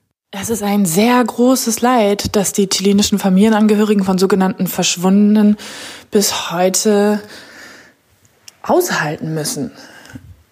Man muss sich vorstellen, dass wir es da mit alten Frauen zu tun haben, die 1973, als die Militärdiktatur ähm, im September ihren Anfang nahm, ihren Sohn beispielsweise das letzte Mal gesehen haben und niemals erfahren haben, was mit ihm geschehen ist. Spuren haben sich dann verloren auf dem Gelände der, der Colonia Dignidad. Und das ist alles, was sie haben. Sie haben keinen Ort zum Trauern. Sie, sie wissen nicht, was geschehen ist. Und das, das ist ein Leid, was sich, glaube ich, die wenigsten auch nur annähernd vorstellen können.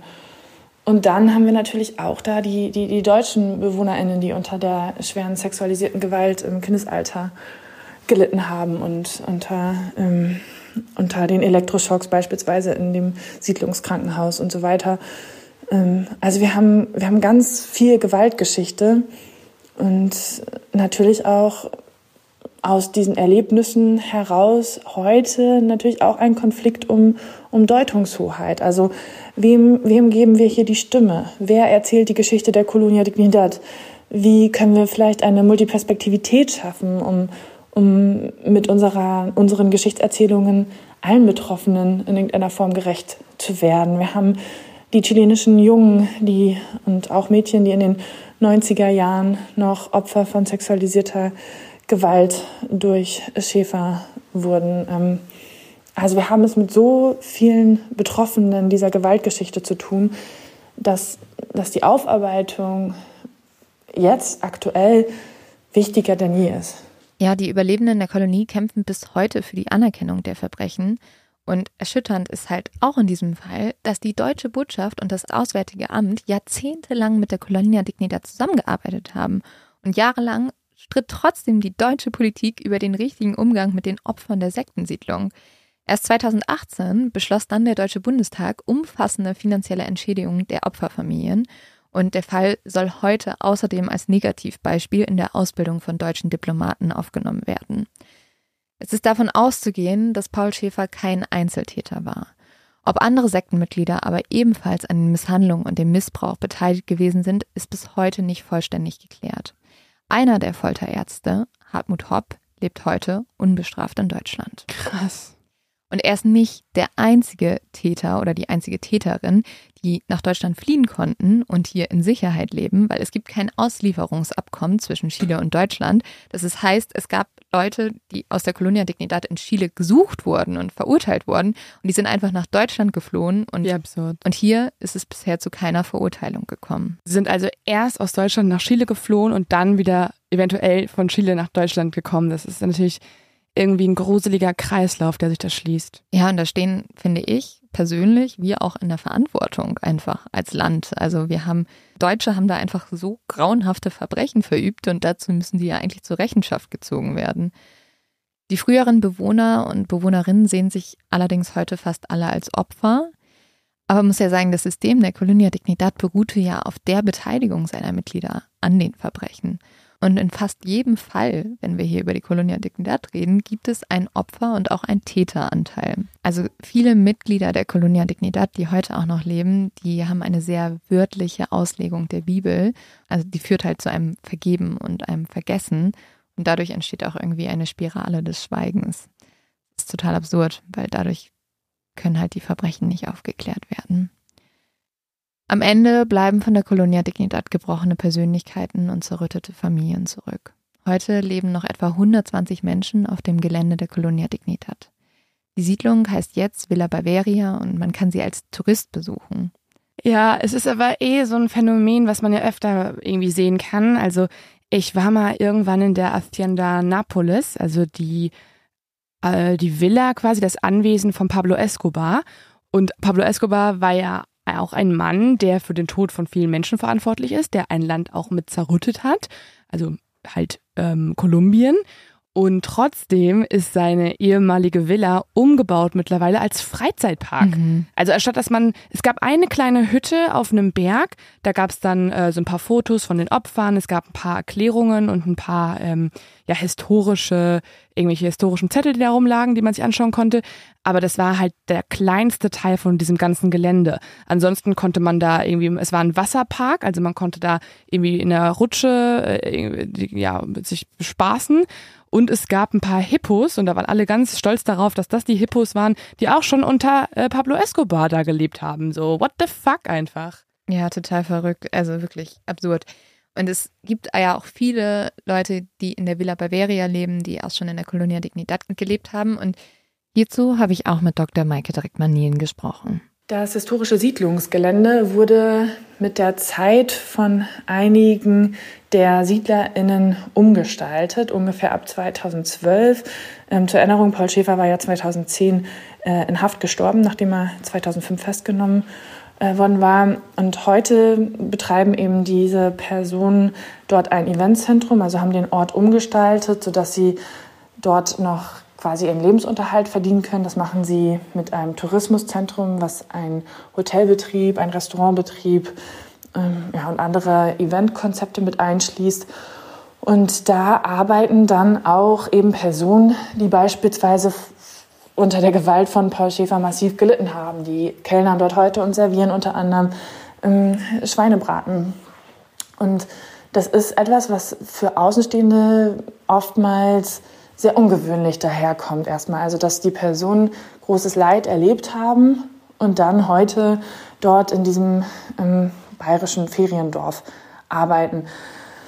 Viele Betroffene haben mir aber beispielsweise während meines Forschungsaufenthaltes geschildert, dass sie das gerne tun. Also dass ihr Blick darauf eben ist, dass sie aus ähm, dem Ort des Schrecklichen etwas ähm, Produktives, Schöneres machen wollen und ähm, froh sind, dass sie ihren Lebensunterhalt jetzt selber verdienen können. Vor allem auch ähm, unter dem Gesichtspunkt, dass sie unter der Herrschaft von Paul Schäfer ja nie für ihre Zwangsarbeit entlohnt wurden.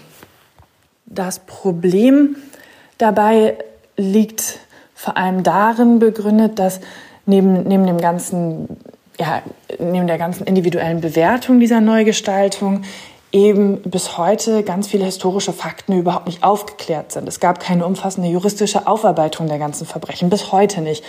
Das heißt, der Ort wurde zu einem fröhlichen Ort umgewandelt, während andere, also die meisten Verbrechen eigentlich noch gar nicht aufgeklärt wurden. Die Familienangehörigen von sogenannten Verschwundenen sagen dazu oftmals, dass es sich für sie so anfühlt, als würde auf den Gräbern ihrer Angehörigen getanzt werden. Das ist jetzt vielleicht so wörtlich nicht der Fall. Es ist aber vielleicht nachvollziehbar, dass diese Umgestaltung schon auch auf Widerstand stößt bei denjenigen, die bis heute keine Antworten auf, äh, auf ihre Fragen rund um das Verschwinden ihrer Angehörigen gefunden haben.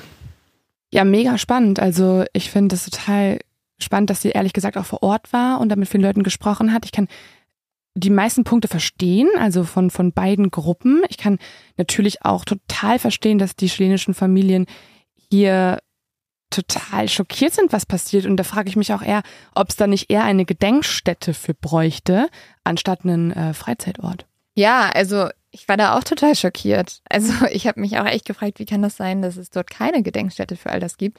Und da habe ich mit Frau Dr. Maike Dreckmann-Nielen auch drüber gesprochen und auch darüber, was generell in der Aufarbeitung der Geschichte der Colonia Dignidad hätte anders laufen müssen. Eigentlich hätte es eine historische Wahrheitskommission geben müssen, die interdisziplinär besetzt hätte sein müssen, in der erst einmal alles besprochen hätte werden müssen. Die, die Quellen hätten in Ruhe ausgewertet werden müssen, ähm, Zeitzeugengespräche umfassend geführt werden und ausgewertet werden und daraufhin dann erst einmal eine faktenbasierte Grundlage geschaffen werden, um dann politische Maßnahmen zu ergreifen, um sich den Opfern zuzuwenden. Im Fall der Kolonie Dignidad ging alles etwas, ich sag mal, holter die Polter. Ähm, es wurden Hilfsmaßnahmen beschlossen, aber auf welcher Grundlage? Also es gab kaum wissenschaftliche Arbeiten zu dem Thema.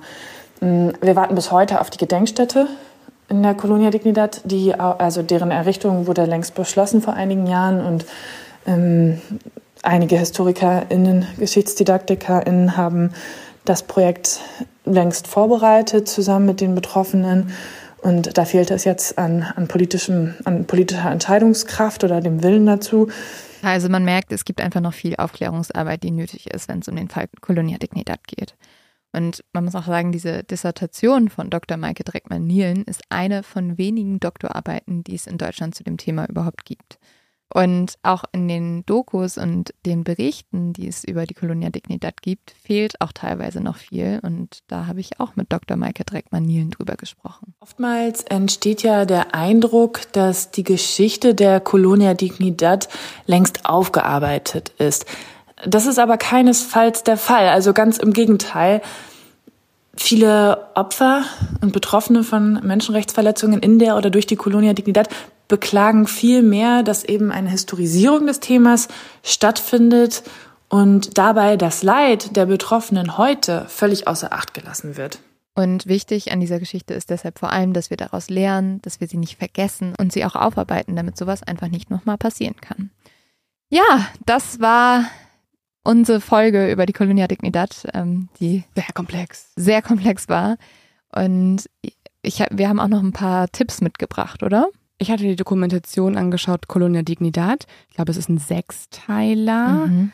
ähm, mit verschiedenen Kapiteln. Also gerade, was ich da schon echt spannend fand, war dieses ganze Politische. Also es mhm. wird sehr stark darauf eingegangen, was für politische Systeme in der Zeit in Chile existierten, was die auch am Ende mit den Verbrechen zu tun haben, die bei Colonia Dignidad überhaupt erst möglich gemacht wurden. Ähm, ja. Was ich aber auch spannend finde, es sprechen halt viele Betroffene und erzählen. Und ich finde, das war, hat mich irgendwie nie so losgelassen.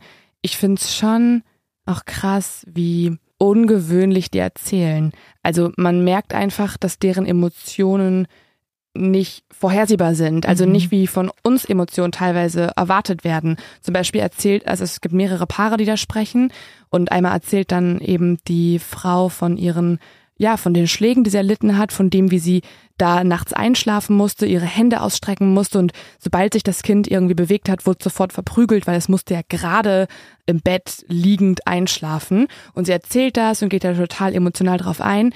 Und daneben sitzt ihr Mann und man hat so das Gefühl, der will sich jeden Moment umarmen, um sie zu unterstützen bei der Erzählung, aber er hebt nur kurz die Hand und zieht sie dann wieder zurück. Und das sind so Momente, die finde ich eigentlich ganz spannend in dieser Dokumentation, dieses Zwischenmenschliche, zwischen diesen mhm. Paaren, die in dieser Colina Dignidad-Zeit entstanden sind, die einfach sehr distanziert und kühl und teilweise emotionslos auch über die Zeit reden und man sich fragen könnte, boah, warum weinen die nicht? Warum sind da nicht mehr Emotionen? Aber nachdem man das jetzt alles von dir auch nochmal gehört hat, weiß man halt eben, das wurde teilweise aus denen rausgeprügelt. Das gehen, die funktionieren einfach nicht mehr wie du und ich. Also wenn du genau das spannend findest, dann habe ich auch noch einen Tipp für dich, mhm. nämlich den Film Songs of Repression. Mhm. Den kann man auf Vimeo kaufen. Ähm, ich habe den nirgendwo anders gefunden, aber den ähm, fand ich sehr spannend. Der ist auch ein bisschen weniger inszeniert als die Netflix-Serie und zeigt sehr ungeschönt äh, die Menschen, die in der Colonia Dignidad gelebt haben und wie es denen heute geht. Und das ist schockierend und irgendwie auch krass, sie so zu sehen und was das alles mit denen gemacht hat. Oh, Leo, dieser mhm. Fall hat mich mal wieder komplett fertig gemacht. Ich habe auch das Gefühl, da muss noch so viel getan werden und wir werden euch da natürlich auf dem Laufenden halten, wenn sich dort was tut. Falls jemand von euch ähm, dazu eine Hausarbeit zu schreiben will oder seine Bachelor- oder Masterarbeit oder was auch immer, ähm, bitte sagt uns Bescheid. Finden wir sehr, sehr spannend. Und ja, ähm, bis zum nächsten Mal. Das war ein ganz schöner Brecher diesmal. Nächstes Mal gibt es wieder was anderes. Und zwar bin ich gerade an einem Cold Case. Uh. Obwohl ich ja das Gefühl habe, das ist auch schon wieder hier fast ein Cold Case gewesen, weil ja. man so wenig, also auch jetzt, ich habe natürlich immer noch Fragen im Kopf und natürlich will man mehr Antworten haben. Was ist wirklich passiert? Was haben die Leute dann wirklich getan? Was verdrängen sie? Was mhm. will man auch vielleicht nicht preisgeben heutzutage, weil man Mittäter wurde? Aber so, ja, das ist einfach unfassbar, was da passiert ist insgesamt. Ähm, aber nächste Woche wird es, glaube ich, wieder ein bisschen simpler. Nicht, ja. so, nicht so ein Riesenthema, aber. Und wir hoffen ja, dass sich in diesem Thema auch noch viel tut. Ne? Genau. Ne? Und ich bin, ich bin gespannt auf deinen Cold Case. Hatten wir lange nicht mehr. Okay, dann würde ich sagen, bis zum nächsten Mal. Cheers. Ciao.